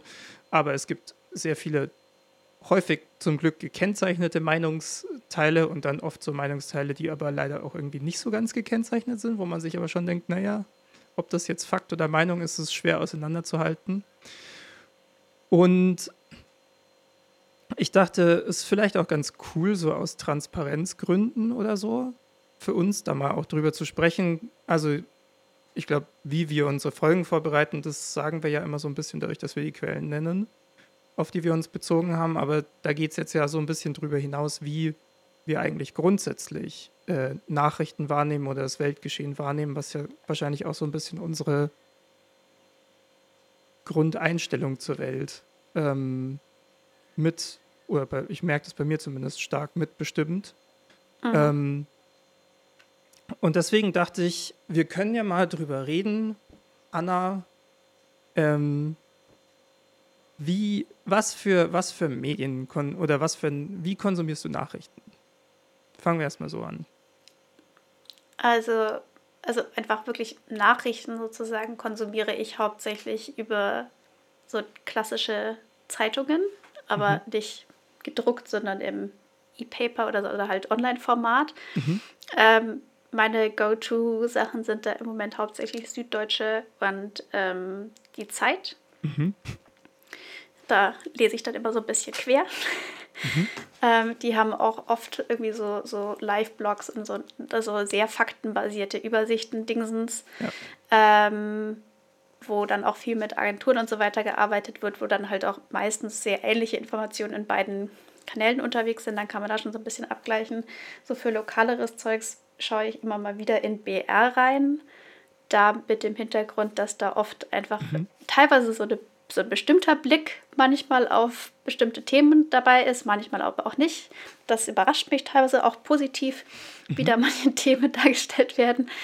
Ähm, das sind so im Moment hauptsächlich meine Go-To-Sachen. Mir ist aber bewusst, dass das ein relativ eingeschränkter Blick ähm, ist oder das ist halt eine bestimmte Perspektive. Ich meine, da sind schon auch teilweise auch, was ich da positiv finde, ist, dass da Meinungsartikel oft da sind, die, wo man merkt, dass nicht alle Leute in dieser Redaktion die gleiche Meinung haben. Mhm. Das finde ich ist ein gutes Zeichen, dass ähm, man da eben unterschiedliche Blickwinkel auf ein und dasselbe Thema in einem Medium kriegen kann und nicht alles rein aus einer Schiene beleuchtet wird. Aber insgesamt bin ich damit natürlich schon eher in so einer linkeren Bubble unterwegs. Mhm. Ja, das sind Ja, so obwohl jetzt die, also die SZ Linker. und die Zeit sind jetzt auch noch nicht so, ja. so, also kann man jetzt nicht irgendwie so linksradikale jetzt, Blätter unterstellen oder nee, irgendwie sowas. natürlich nicht. Nee. Ja. Und ich meine, wenn mir irgendwas anderes so reingespielt wird, dann bin ich auch mal auf anderen Blogs, Zeitungen und sonst was unterwegs. Aber das würde ich sagen, sind so meine Hauptkanäle. Genau. Sonst für Nachrichten nutze ich eigentlich, also für wirklich Nachrichten sozusagen, wo ich mich irgendwie über Tagesgeschehen oder sowas informieren möchte, nutze ich eigentlich keine anderen Medien außer Zeitungen. Also ich höre mhm. jetzt auch kein Radio oder sowas. Ich würde jetzt nicht für Nachrichten auf YouTube oder TikTok oder sonst was gehen weil mir da einfach zu undurchsichtig ist, wer da eigentlich jetzt gerade spricht und das mhm. oft auch sehr, sehr kurze oder verkürzte Formate sind. Und ähm, da möchte ich dann schon gerne auch Zeit oder Raum für komplexere Darstellungen haben. Deswegen bin ich da eher so im klassischen Printformat sozusagen unterwegs. Ja, ich meine, genau aus den, aus den letztgenannten Gründen bin ich da auch ganz viel bei Podcasts. Ähm, mhm. Ich mache jetzt gleich so, ich habe hier so eine ewige Liste stehen an Sachen, die ich so regelmäßig kon konsumiere. Ähm, okay. Die, das, das, da gehen wir gleich durch. Aber ich würde vorher, bevor ich auch so diese, diese, diese Abhandlung mache, sozusagen, ähm, würde ich ganz gern noch in so eine zweite Dimension hier, die, die hier mit reinnehmen, nämlich so der Modus, in dem man sozusagen diese Nachrichten konsumiert. Also wählst du sozusagen dein Medium aus und du sagst, okay, das ist jetzt die, die SZ, der vertraue ich jetzt und dann, dann liest du das und dann ist es halt so, wie das da steht. Oder, ähm, oder wie gehst du ran ans Nachrichtenlesen? Ich meine, das kommt drauf an, wenn es jetzt darum geht, wie viele oder was weiß ich, wann ist welcher Beschluss verabschiedet worden und mhm. ähm, wann hat sich welcher Terrorangriff zum Beispiel ereignet, dann gehe ich schon davon aus, dass sowas, was in einem SZ-Live-Ticker zum Beispiel oder in so einem Übersichtsartikel auf der SZ oder in der Zeit drin steht, dass das schon stimmt. Ja. Ähm, das würde ich auch machen. Also davon genau, ausgehen. Bei vielen ja. anderen Sachen, was jetzt dann eher Meinung oder Interpretation ist, da lese ich mir das dann halt durch und mache mir meine eigenen Gedanken dazu und lese dann vielleicht noch ein paar andere Artikel zu dem Thema, die vielleicht ein bisschen eine andere Perspektive haben und so weiter. Also ich versuche da schon jetzt nicht einen Artikel zu lesen und dann so, ah ja gut, jetzt weiß ich Bescheid. Außer wenn es wirklich halt um einfach reine Fakten im Prinzip geht. Genau. Also jetzt mal wirklich diese reinen Fakten ausgeklammert und das ist ja meistens, sag ich mal, schon in der Natur der Sache sozusagen der kürzere Teil des Textes. Ja den man so vor sich hat. Ähm, außer es sind immer so diese kurzen Meldungen, einfach so, das ist passiert. Und dann ja. kommen irgendwann später so die Einordnungen. Genau, aber wenn ich, also ich habe auch gemerkt, ich bin, ich bin über die letzten Jahre deutlich kritischer geworden mit dem, was ich so konsumiere. Und mhm. ich habe auch angefangen, mehr Sachen zu lesen und zu hören, die die zwar eine Meinung vertreten, aber die sehr klar von sich aus schon mal kennzeichnen, aus welcher Richtung sie kommen mhm. und wie sie so grundsätzlich auch so ein bisschen die Welt sehen, sag ich mal. Und ich finde das ganz gut, weil dann kann man sich auch selbst intern ganz produktiv damit streiten oder auseinandersetzen, weil dann ist die Frage, ist es ein, ist es ein Argument, das in sich stichhaltig ist und erklärt mir es wirklich was über die Welt sozusagen. Und dann dadurch kann man, finde ich, ganz gut filtern, aber es erfordert natürlich auch ein relativ ähm, aktives Auseinandersetzen mit dem, was einem da so dargeboten wird. Ich mag das halt sehr gern, deswegen mache ich das relativ viel. Ich verstehe auch, mhm. wenn man mhm. das nicht so viel macht. Ähm, aber ja, genau, in, dem, in der Hinsicht, also ich würde dir da auch zustimmen, so was so das, reine faktische Ding angeht, in ähm, ja, das ist dann halt so, wie es ist, ja. Also, ja. Aber so Zeit-SZ sind bei mir auch so ein Ding, was viel passiert. Ich habe mir jetzt angewöhnt, die FAZ noch ein bisschen mehr mit reinzunehmen. Mhm. Einfach um, um auch so die konservativere ja. äh, Note noch öfter zu haben. Außerdem die schon trotzdem einfach ein sehr hoher journalistischer Standard da. Das ist, ja. muss man schon ja. sagen. Auch teilweise einfach ja. Texte, die toll sind. Ich muss dazu sagen, ich habe bei nichts davon ein Abo. Also ich habe nur so Zugriff auf Überschriften oder was so an Artikeln mhm. frei verfügbar ist oder manchmal lasse ich mir ein PDF von Leuten schicken, die ein Abo haben, wenn es mich so bei, wirklich interessiert. Bei SZ habe ich tatsächlich im Moment noch ein Studierenden-Abo, weil das nur 10 Euro im Monat kostet. Ah, krass. Ähm, und deswegen nutze ich das im Moment noch, wo ich noch offizielle Studierende, Studentin bin. Ja. Ähm, aber man dadurch natürlich bei der SZ einfach nochmal auf viel mehr, auch größere Reportagen und so weiter Zugriff hat. Das nutze ich schon noch. Genau, ja. aber sonst habe ich auch kein ähm, Zeitungsabo, was aber natürlich an sich, das ist ja auch einfach ressourcenintensive Arbeit, die da gemacht wird, die muss natürlich auch irgendwie finanziert werden. Und ja. eine Finanzierung über Abos und so weiter kann ja auch dazu beitragen, dass so eine Redaktion unabhängiger bleibt und zu mehr und größeren Themenvielfalt sich beschäftigen kann, wie mhm. wenn sie jetzt zum Beispiel sehr, sehr stark von der Einnahme von irgendwelchen WerbepartnerInnen abhängig ist. Äh, ja, tatsächlich stehen bei mir so, wenn jetzt dann hoffentlich irgendwann demnächst durch äh, einen Job, ja, mein mhm. ökonomisches äh, mein ökonomischer Handlungsspielraum ein bisschen größer wird, dann ja. ich habe so, so ein paar äh, Nachrichten äh, Outlets und Podcasts oder so, so auf, auf so einer kleinen internen Liste in meinem Kopf, wo ich, wo ich so sage, so eigentlich müsste man da mal unterstützen, weil ja. ich ziehe da so viel ja. draus. Genau, aber ich nehme tatsächlich die, die, deswegen auch diese, diese Zeitungen eher als Informationsding oder mal so ein bisschen allgemeine Stimmung abklopfen, die da drin so präsentiert wird, weil ich dann halt nicht so tief in die Artikel meistens einsteigen kann. Mhm. Was bei mir halt auch aus Ermangelung, also ich schaue halt nie Fernsehen, deswegen spielt es bei mir für ja. Nachrichtenkonsum oder auch ja, die Einordnung auch von Dingen irgendwie keine Rolle, außer mir werden in Podcasts irgendwelche Clips aus Talkshows oder sowas gespielt, ja. Ähm, aber sonst nicht. Was ich schon ganz gerne mache, es gibt ein paar echt gute Formate vom Deutschlandfunk, aber ich höre die meistens dann auch nicht live, sondern als Podcast halt hinterher. Mhm.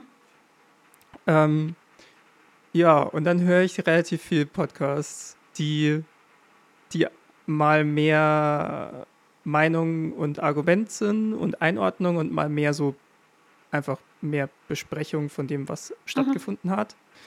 Ähm, da ist dann sowas dabei wie, also es gibt auch Formate von der Zeit zum Beispiel, die ich, äh, die ich ziemlich regelmäßig höre. Es gibt so das Politikteil, da sprechen die halt irgendwie so über ein politisches Thema der Woche mit irgendwie einem Experten oder einer Expertin. Ähm, es gibt Servus Grüezi Hallo, wo sie, also ein, der Transalpine Podcast, wo sie weiß nicht, das ist immer so ein bisschen leichter, weil sie, sie nehmen die mhm.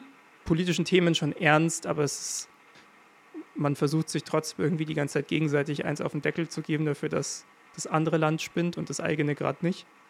Mhm. Ähm, das, weiß nicht, es tut manchmal auch der Seele ganz gut, es nicht ganz so ernst haben.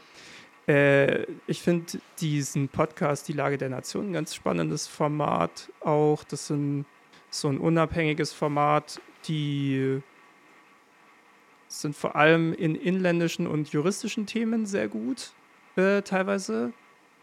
Ich habe schon so ein paar Mal auch relativ wütend bei denen ins, ins Forum geschrieben, äh, gerade so bei so außenpolitischen Themen, wie man sich zu manchen Thesen hinreißen lassen kann. Ähm, also meine, meine, meine äh, ich würde allgemein sagen, so meine Toleranzgrenze ist zu so irgendwo zwischen 60 und 70 Prozent darf es jetzt nicht aktiv nerven, weil ich die ganze Zeit nur denke, das ist falsch. Aber so, mhm. Ich, ich will schon auch eine gewisse Reibung mit einem Format dann haben, ja. glaube ich. Ähm, dann ein Podcast, der ganz spannend ist, ist die 29er. Die, äh, die machen so Spontanhistorisierung. Es ist ein Soziologe und ein Filmwissenschaftler. Äh, die das kommt einmal im Monat, sind fünf Stunden und die Spiel das Gute bei denen ist, die spielen Clips. Die spielen Clips von dem, worüber sie reden und dann wissen alle, mhm. worüber wir gerade reden. Ja? Und dann ah, wird es besprochen. Ja. Und die haben so, äh, sogar das einzige Format, für das ich gerade Geld ausgebe äh, im Podcast-Business. Äh, die haben noch so ein Bezahlformat, das einmal im Monat noch dazu kommt, den Salon. Da lesen sie so Bücher und Texte aus dem Monat. Und das ist sehr gut, weil die nicht nur die besprechen, sondern auch erstmal so die Thesen halt zusammenkehren und so, die da drin stehen. Und hat mir geholfen, zum einen selbst dann, teilweise habe ich mir die Bücher dann geholt und nochmal selber gelesen, oder dass man halt so ein bisschen mitbekommt, was so, was so in den Debatten gerade los ist. Ähm, Jung und Naiv ist sehr gut, also diese, äh, dieses Format, wo dann oft Leute aus der Politik oder Wissenschaft oder so oder dem Journalismus da sind und befragt werden. Ähm, bei Jung und Naiv haben sie auch ein Format, das Wirtschaftsbriefing. Ich habe in letzter Zeit angefangen, mehr so ökonomische Podcasts auch zu hören. Äh, Maurice Höfgen macht das. Das ist, äh, das klingt für mich immer irgendwie so relativ sinnvoll. Ähm, ja, man muss jetzt, oh Gott, nee, wir machen jetzt nicht alles, was hier steht.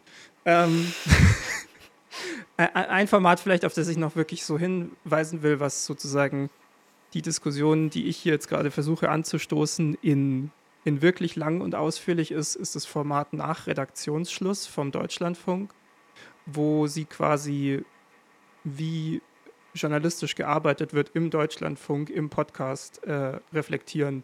Also auch mit äh, irgendwie Anrufen von HörerInnen und sowas. Das ist sehr cool. Genau, und dann gibt es noch so, was jetzt weniger Tagesgeschehen ist, aber was ich finde, was schon oft hilft, es gibt teilweise echt gute so Reportage-Podcasts. Ähm, so in Deutschland macht die SZ da relativ viel. Die haben so einen großen Podcast, so eine, so eine Reihe zu Wirecard zum Beispiel äh, rausgebracht, Aha. die ziemlich gut war. Äh, so, wenn man auch des Englischen mächtig ist, kann man eigentlich so alles, was Serial jemals rausgebracht hat, ähm, also inzwischen heißen die ja Serial Productions und arbeiten mit der New York Times zusammen, kann man sich durchaus reinziehen. Da sind sehr interessante Geschichten äh, dabei, ähm, die man sonst vielleicht auch nicht so auf dem Schirm hat. Und was zuletzt ein Format war, was in Deutschland echt ähm, gute Sachen gemacht hat, ist das Format Cui Bono. Ähm, die haben eine Reihe gemacht, eine Reportage zu Ken Jebsen mhm. und eine Reportage zum Drachenlord und den Mob-Mechanismen im Internet. Äh, ja, das habe ich auch angehört, ja. Das war teilweise ganz schön beklemmend, aber sehr, sehr gut. Ja. Ja, oder sonst, wenn es halt dann so Special-Themen sind, dann hole ich mir tatsächlich auch einfach ab und zu mal ein Buch zu. Auch der Zugang zur Bib hilft da. So. Ja, ja, also ich will jetzt Social nur, Media nutze ich auch nicht. Sorry, das musste ich jetzt noch dazu sagen. nicht, zu, nicht zum Erkenntnisgewinn. Äh, ja, nee.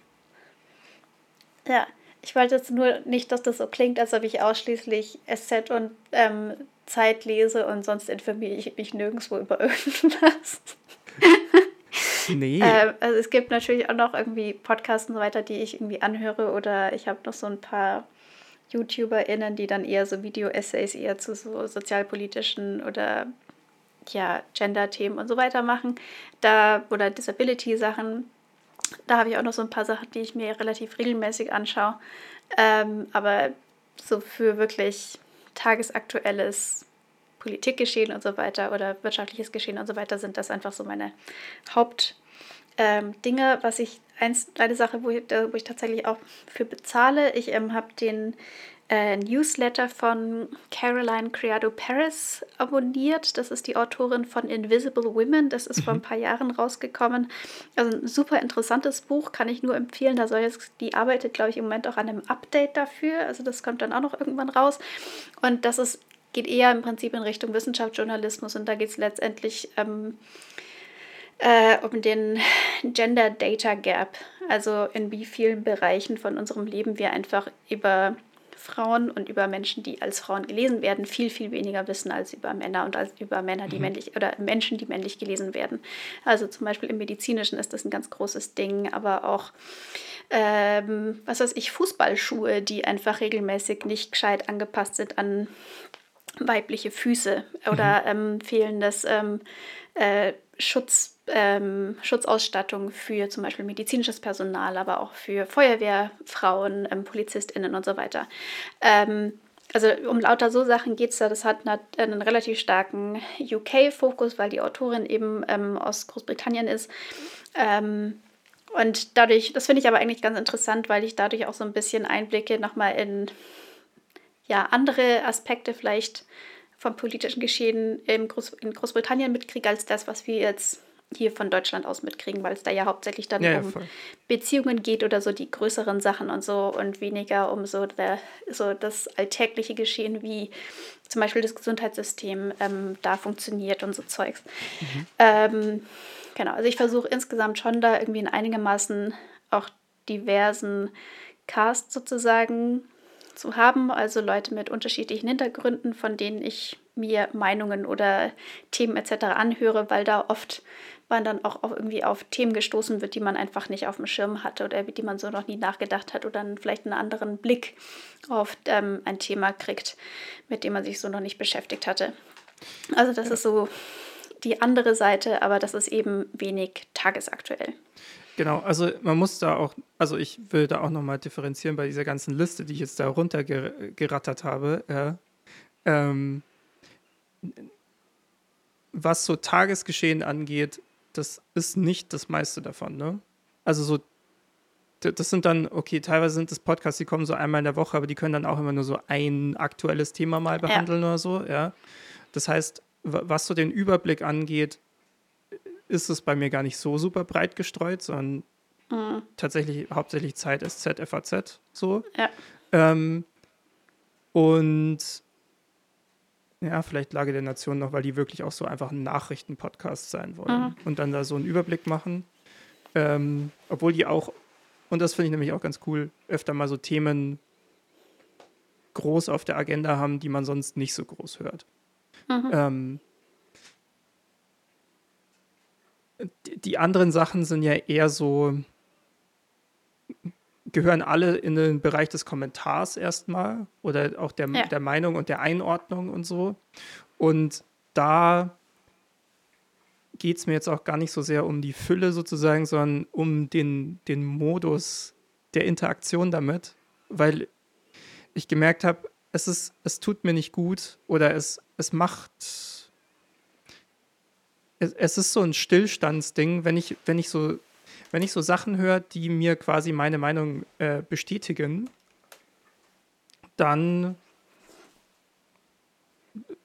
gut, dann habe ich die halt irgendwie bestätigt und dann tut sich irgendwie nichts, ja.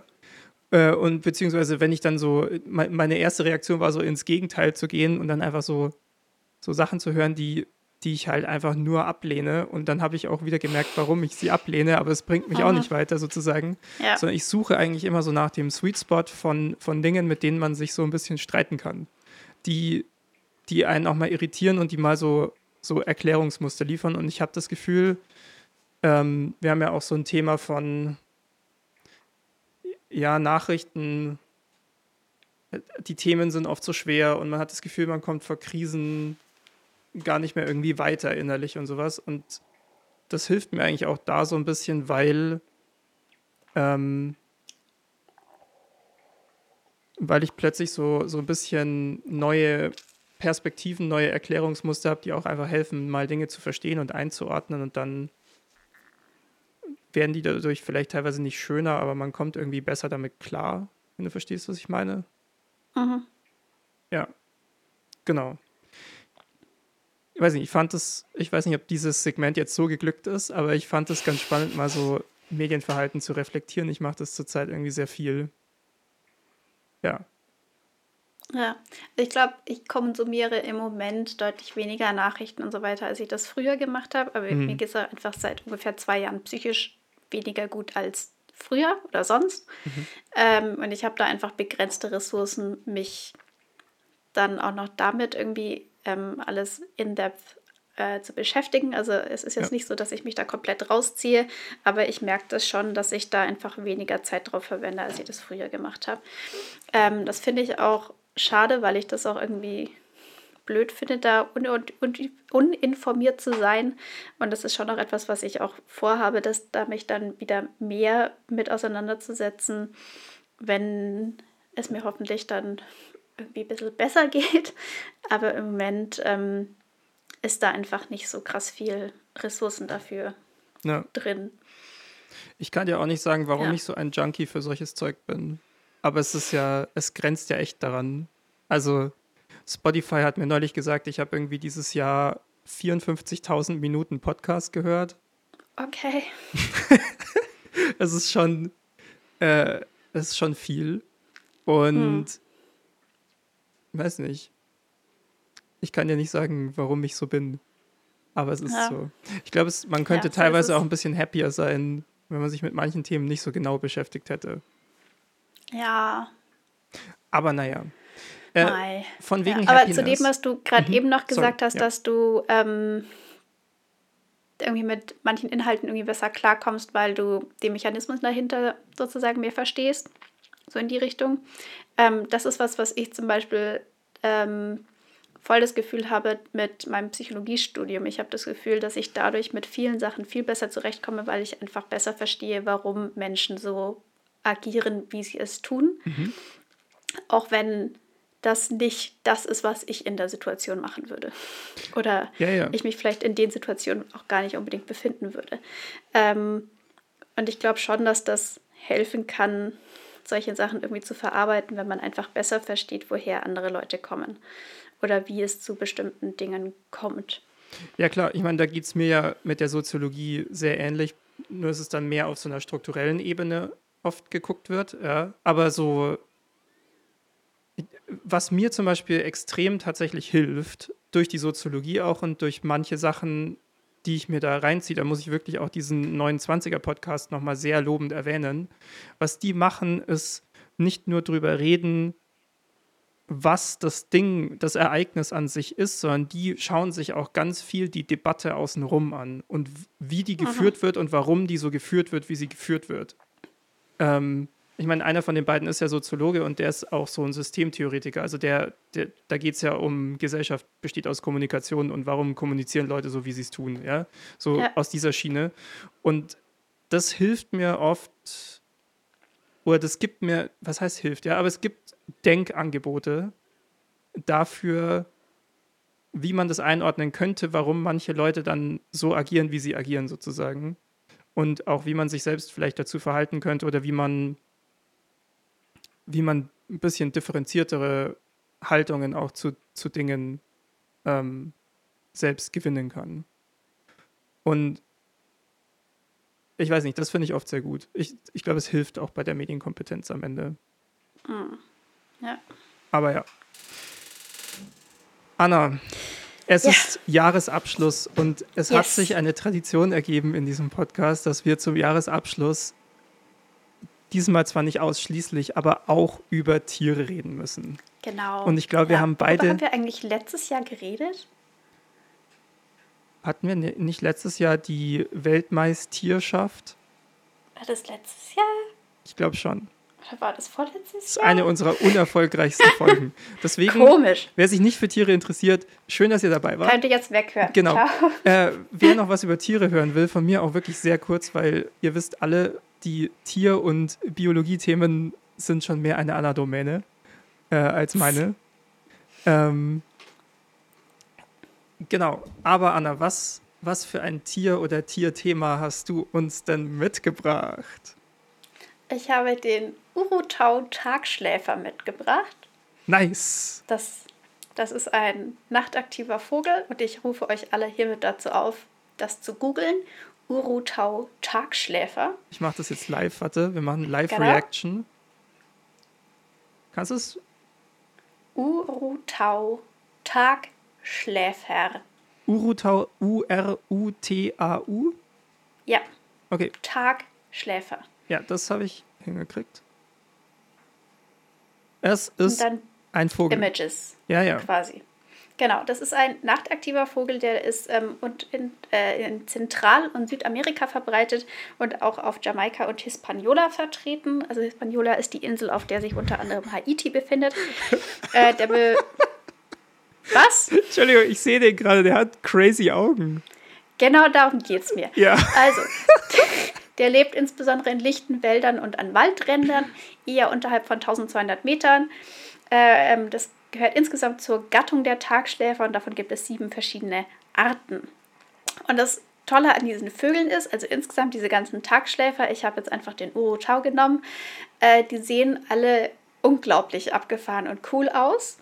Die haben so eine ganz aufrechte Sitzposition. Der mhm. Kopf ist auch noch nach so oben gestreckt und ähm, dadurch sehen die, wenn die sitzen, nicht aus wie ein Vogel. Und in dieser aufrechten Sitzposition verharren die den ganzen Tag über. Also die bewegen sich tagsüber quasi gar nicht, sondern sitzen einfach nur aufrecht da. Und nachts sind sie dann unterwegs und ähm, suchen sich ihr Futter. So damit Feinde ähm, denken, das ist einfach ein Stück Ast. Genau, und die ja. sind, die haben so eine, so eine bräunlich-graues Gefieder, die ja. sind so ein bisschen gescheckt auch. Ähm, und die sitzen eben auf so Aststümpfen meistens oder abgebrochenen Ästen und sehen, sehen dadurch, dass sie halt sich einfach auch nicht bewegen, einfach wirklich aus wie so ein abgebrochener Ast oder sowas. Ja. Die werden ungefähr 40 Zentimeter hoch. Weibchen und Mädchen, Männchen sehen sich da sehr ähnlich, also die haben da quasi keinen Geschlechtsdimorphismus. Die haben in ihren Augenlidern so senkrechte Schlitze mhm. und mit denen können sie auch mit geschlossenen Augen Bewegungen wahrnehmen, weil die haben so ganz krasse gelbe oder orangene Augen. Ja. Ähm, das heißt, wenn die die Augen aufmachen würden tagsüber, dann wird man allein an den Augen sofort sehen, ah, okay, das ist doch kein Ast, das ist ein Vogel. Und deswegen haben die diese Schlitze in den Augen, um eben die Augen zulassen zu können und nicht gesehen zu werden, aber trotzdem etwas zu sehen. Die können ihre Iris auch willentlich verengen oder vergrößern und dadurch erscheint dann das Auge eben entweder fast vollständig gelb, orange oder schwarz. Ja, ich ähm, kann also, wirklich nur empfehlen, googelt das. Es ist googelt das. unfassbar. Genau. Die haben so einen Schnabel, der ist von der Seite, wenn man das anguckt, ist der ganz unscheinbar und sehr dünn und ganz fein und vorne so ein bisschen leicht gebogen. Aber der Kopf oder der Kiefer von denen ist unglaublich breit. Also im Prinzip, die kommt der, insgesamt sind die eher so ja halt wie so ein Stück Holz im Prinzip, wie sowas, was man so in den Kamin schmeißen würde. Das ist so grob die Körperform von diesem Vogel inklusive Kopf. Und der Mund geht jetzt im Prinzip über die komplette Breite von diesem imaginären Baumstumpf. Und wenn die jetzt ihren Mund und ihren Schnabel öffnen, dann können sie sehr, sehr weit öffnen, dann haben die so einen riesigen Schlund. Und man sieht dann im Prinzip von vorne nur noch sehr, sehr, sehr, sehr, sehr viel Maul und so ganz große, kugelige, runde Augen oben drüber. Mhm. Und es sieht einfach total wild aus und ich liebe diese Vögel.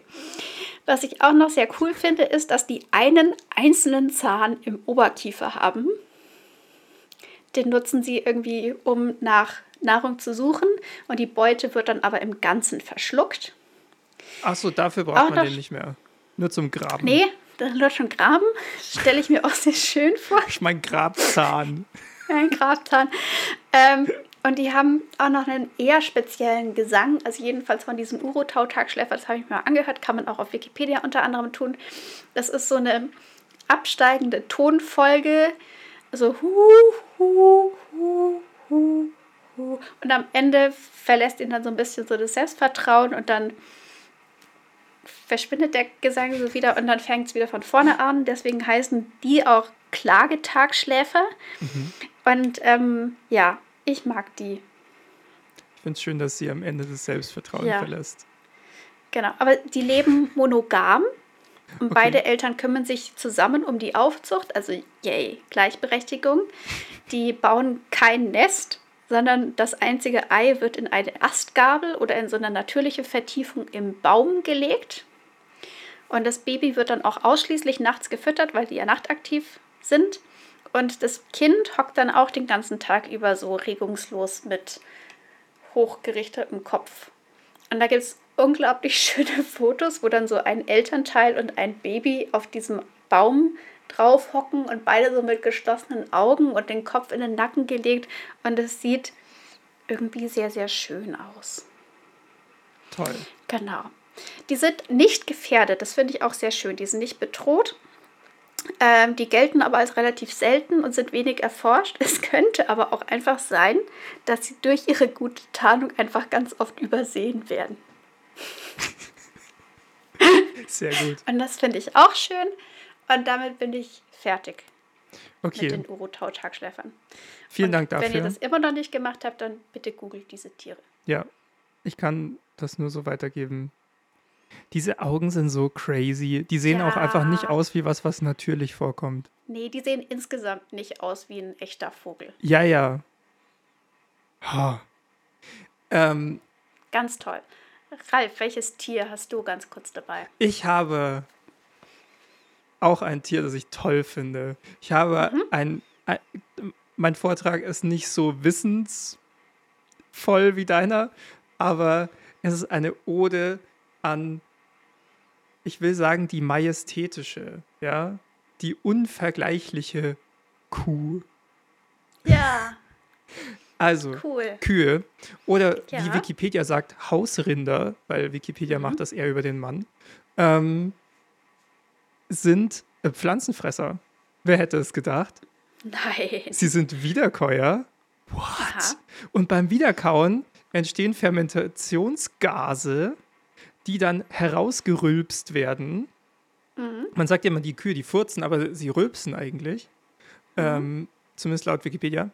Ähm, und dieses Rülpsen hat einen sehr hohen Methananteil, weswegen ja, es klimatechnisch ja. echt nicht klug ist, super viele Kühe zu haben, weil Methan mhm. so das starke Treibhausgas überhaupt ist. Naja, auf jeden Fall äh, ein gutes Argument gegen Kuhmassentierhaltung. Ne? Ja. Lasst, lasst die einfach mal so entspannt auf der Weide stehen.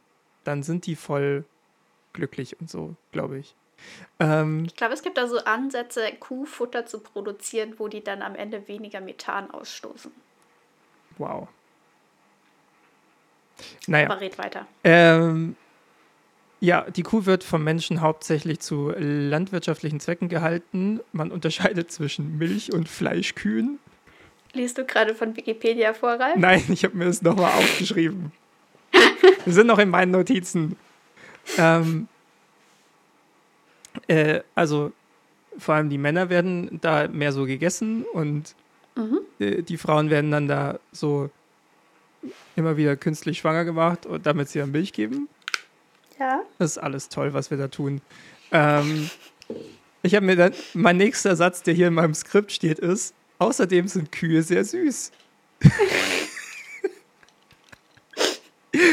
Okay. Und, und auch ich habe einen Google-Auftrag, nämlich googelt mal so Hochlandkühe. oh, schottische Hochlande. Ja, ja, die haben so oh. unfassbar langes Fell, die sehen so zottelig Ja. und toll aus. Wenn ich nicht Mega. ziemlich sicher wäre, dass ich darauf bestimmt auch allergisch bin, würde ich sofort in eine reinspringen. Ähm, und dazu noch, ich habe mir so eine kleine Kuriosität, aber es ist eher eine Kuriosität des Menschen, ja, ähm, herausgeschrieben, nämlich es gibt einen modernen Mythos. Beziehungsweise Ja.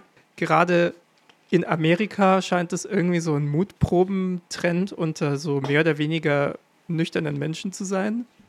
Ähm, Mhm. Nämlich das Kuhschubsen.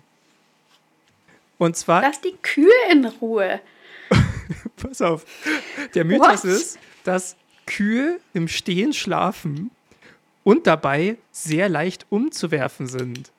Erstens Okay. ist es physikalisch falsch, weil Kühe, die stehen, Ja. sind nicht leicht umzuwerfen, weil die sind zum einen fucking schwer. schwer. zum anderen sind deren Körper auch noch so, dass sie, wenn du so von der Seite sie stößt, das meiste einfach durch Schwabbel, also so äh, in Ja. sich aufnehmen, ja.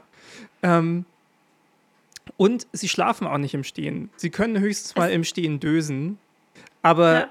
Sie, sie schlafen nicht im Stehen. Und das heißt, erinnert mich stark an Tacitus. Ich glaube, der beschreibt, dass Elche keine Knie haben und deswegen Ah. im Stehen an Bäume gelehnt schlafen. Toll. Ähm, also, Kühe, die stehen, dösen gerade höchstens. Wenn du jetzt als besoffener Volltrottel, ja, mit voller Wucht gegen eine stehende Kuh läufst, dann kommt es ziemlich oft vor, dass die Kuh, man würde fast sagen, verständlicherweise, ein bisschen, wie sagt man in Österreich so schön, unrund ist deswegen, ja.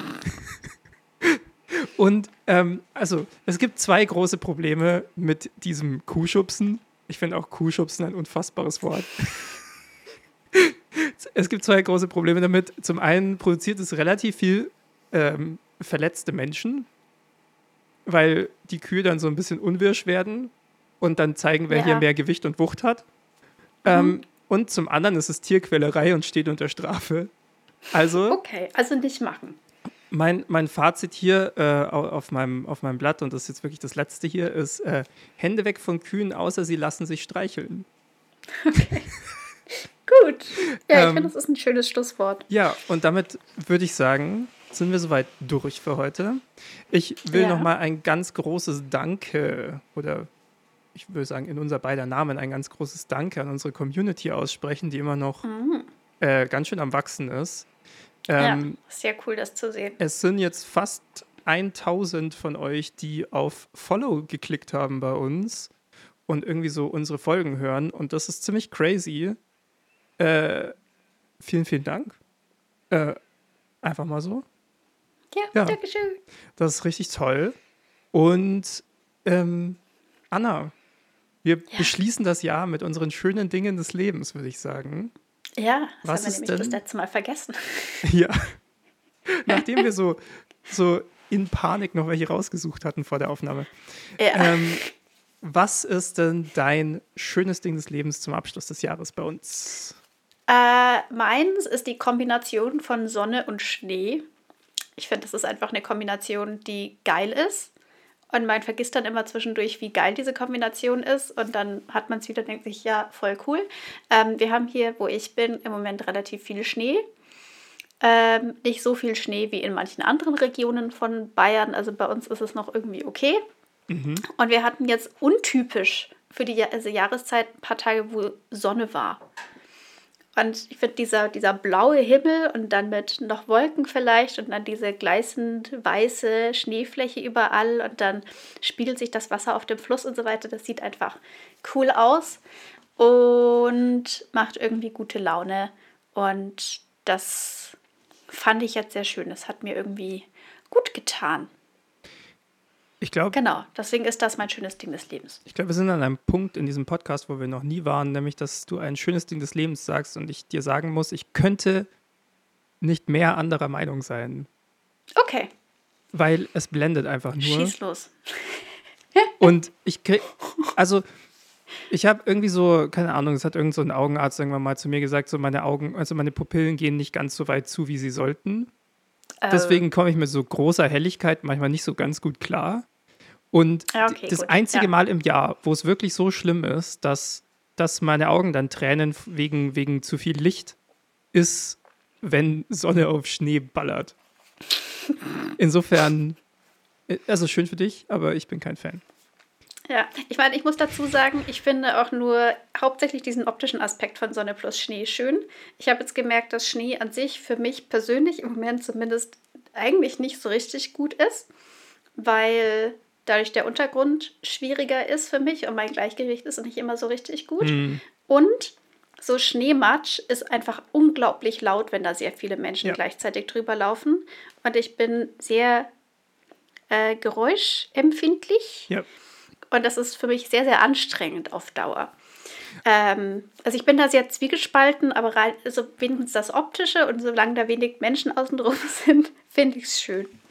Auf der anderen Seite, wenn du so nicht jetzt in der Stadt bist, wo es immer dann so zu Matsch wird, aber so irgendwo ein bisschen außerhalb, wo dann so, wenn so überall so Pulverschnee und sowas liegt, das schalldämmt ja eigentlich. Da wird es ja, alles Ja, ein das bisschen kommt dann ruhiger. drauf an, je nachdem, wie das dann mit meinen eigenen Schritten ist. Wenn Ja. das dann noch laut ist, dann ist das auch schon wieder schwierig. Ich hatte jetzt im Herbst auch schon Situationen, wo ich dann Blättergeraschel auf Dauer unglaublich anstrengend fand. Nice. Ich glaube, wir haben noch Cool. nie, wir haben noch nie ein schönes Ding des Lebens so ausführlich diskutiert. Und zwar beim, bei der Kontroverse Schnee zu Weihnachten. Ist das okay oder nicht? Sonne auf Schnee. Wollen wir das? Na, muss das sein. Okay. Ralf, wie mein- schaut's bei dir aus? Ja, mein schönes Ding des Lebens ist, ich, ich, ich darf es jetzt verraten, wo es so bei mir aus Ende zugeht, ähm, gerade einfach studieren. So, also es ist schon toll. Es ist schon einfach toll, dass es so ein magisches Gebäude gibt, wo man so hingeht und dann kommt man so raus und irgendwie versteht man so ein bisschen mehr von der Welt. Punkt. Und völlig oder eigenes zu tun. Naja, man hat halt was gelesen, man diskutiert so ein bisschen. Ich bin ja nur Geisteswissenschaftler, ich habe ja nie irgendwas erforscht. Ähm, Aber nee, also ich, äh, ich merke so, ne, die Jobsuche steht an und so weiter, aber dieses Studieren ist schon cool. War schon schön. Ja, Genau. ja.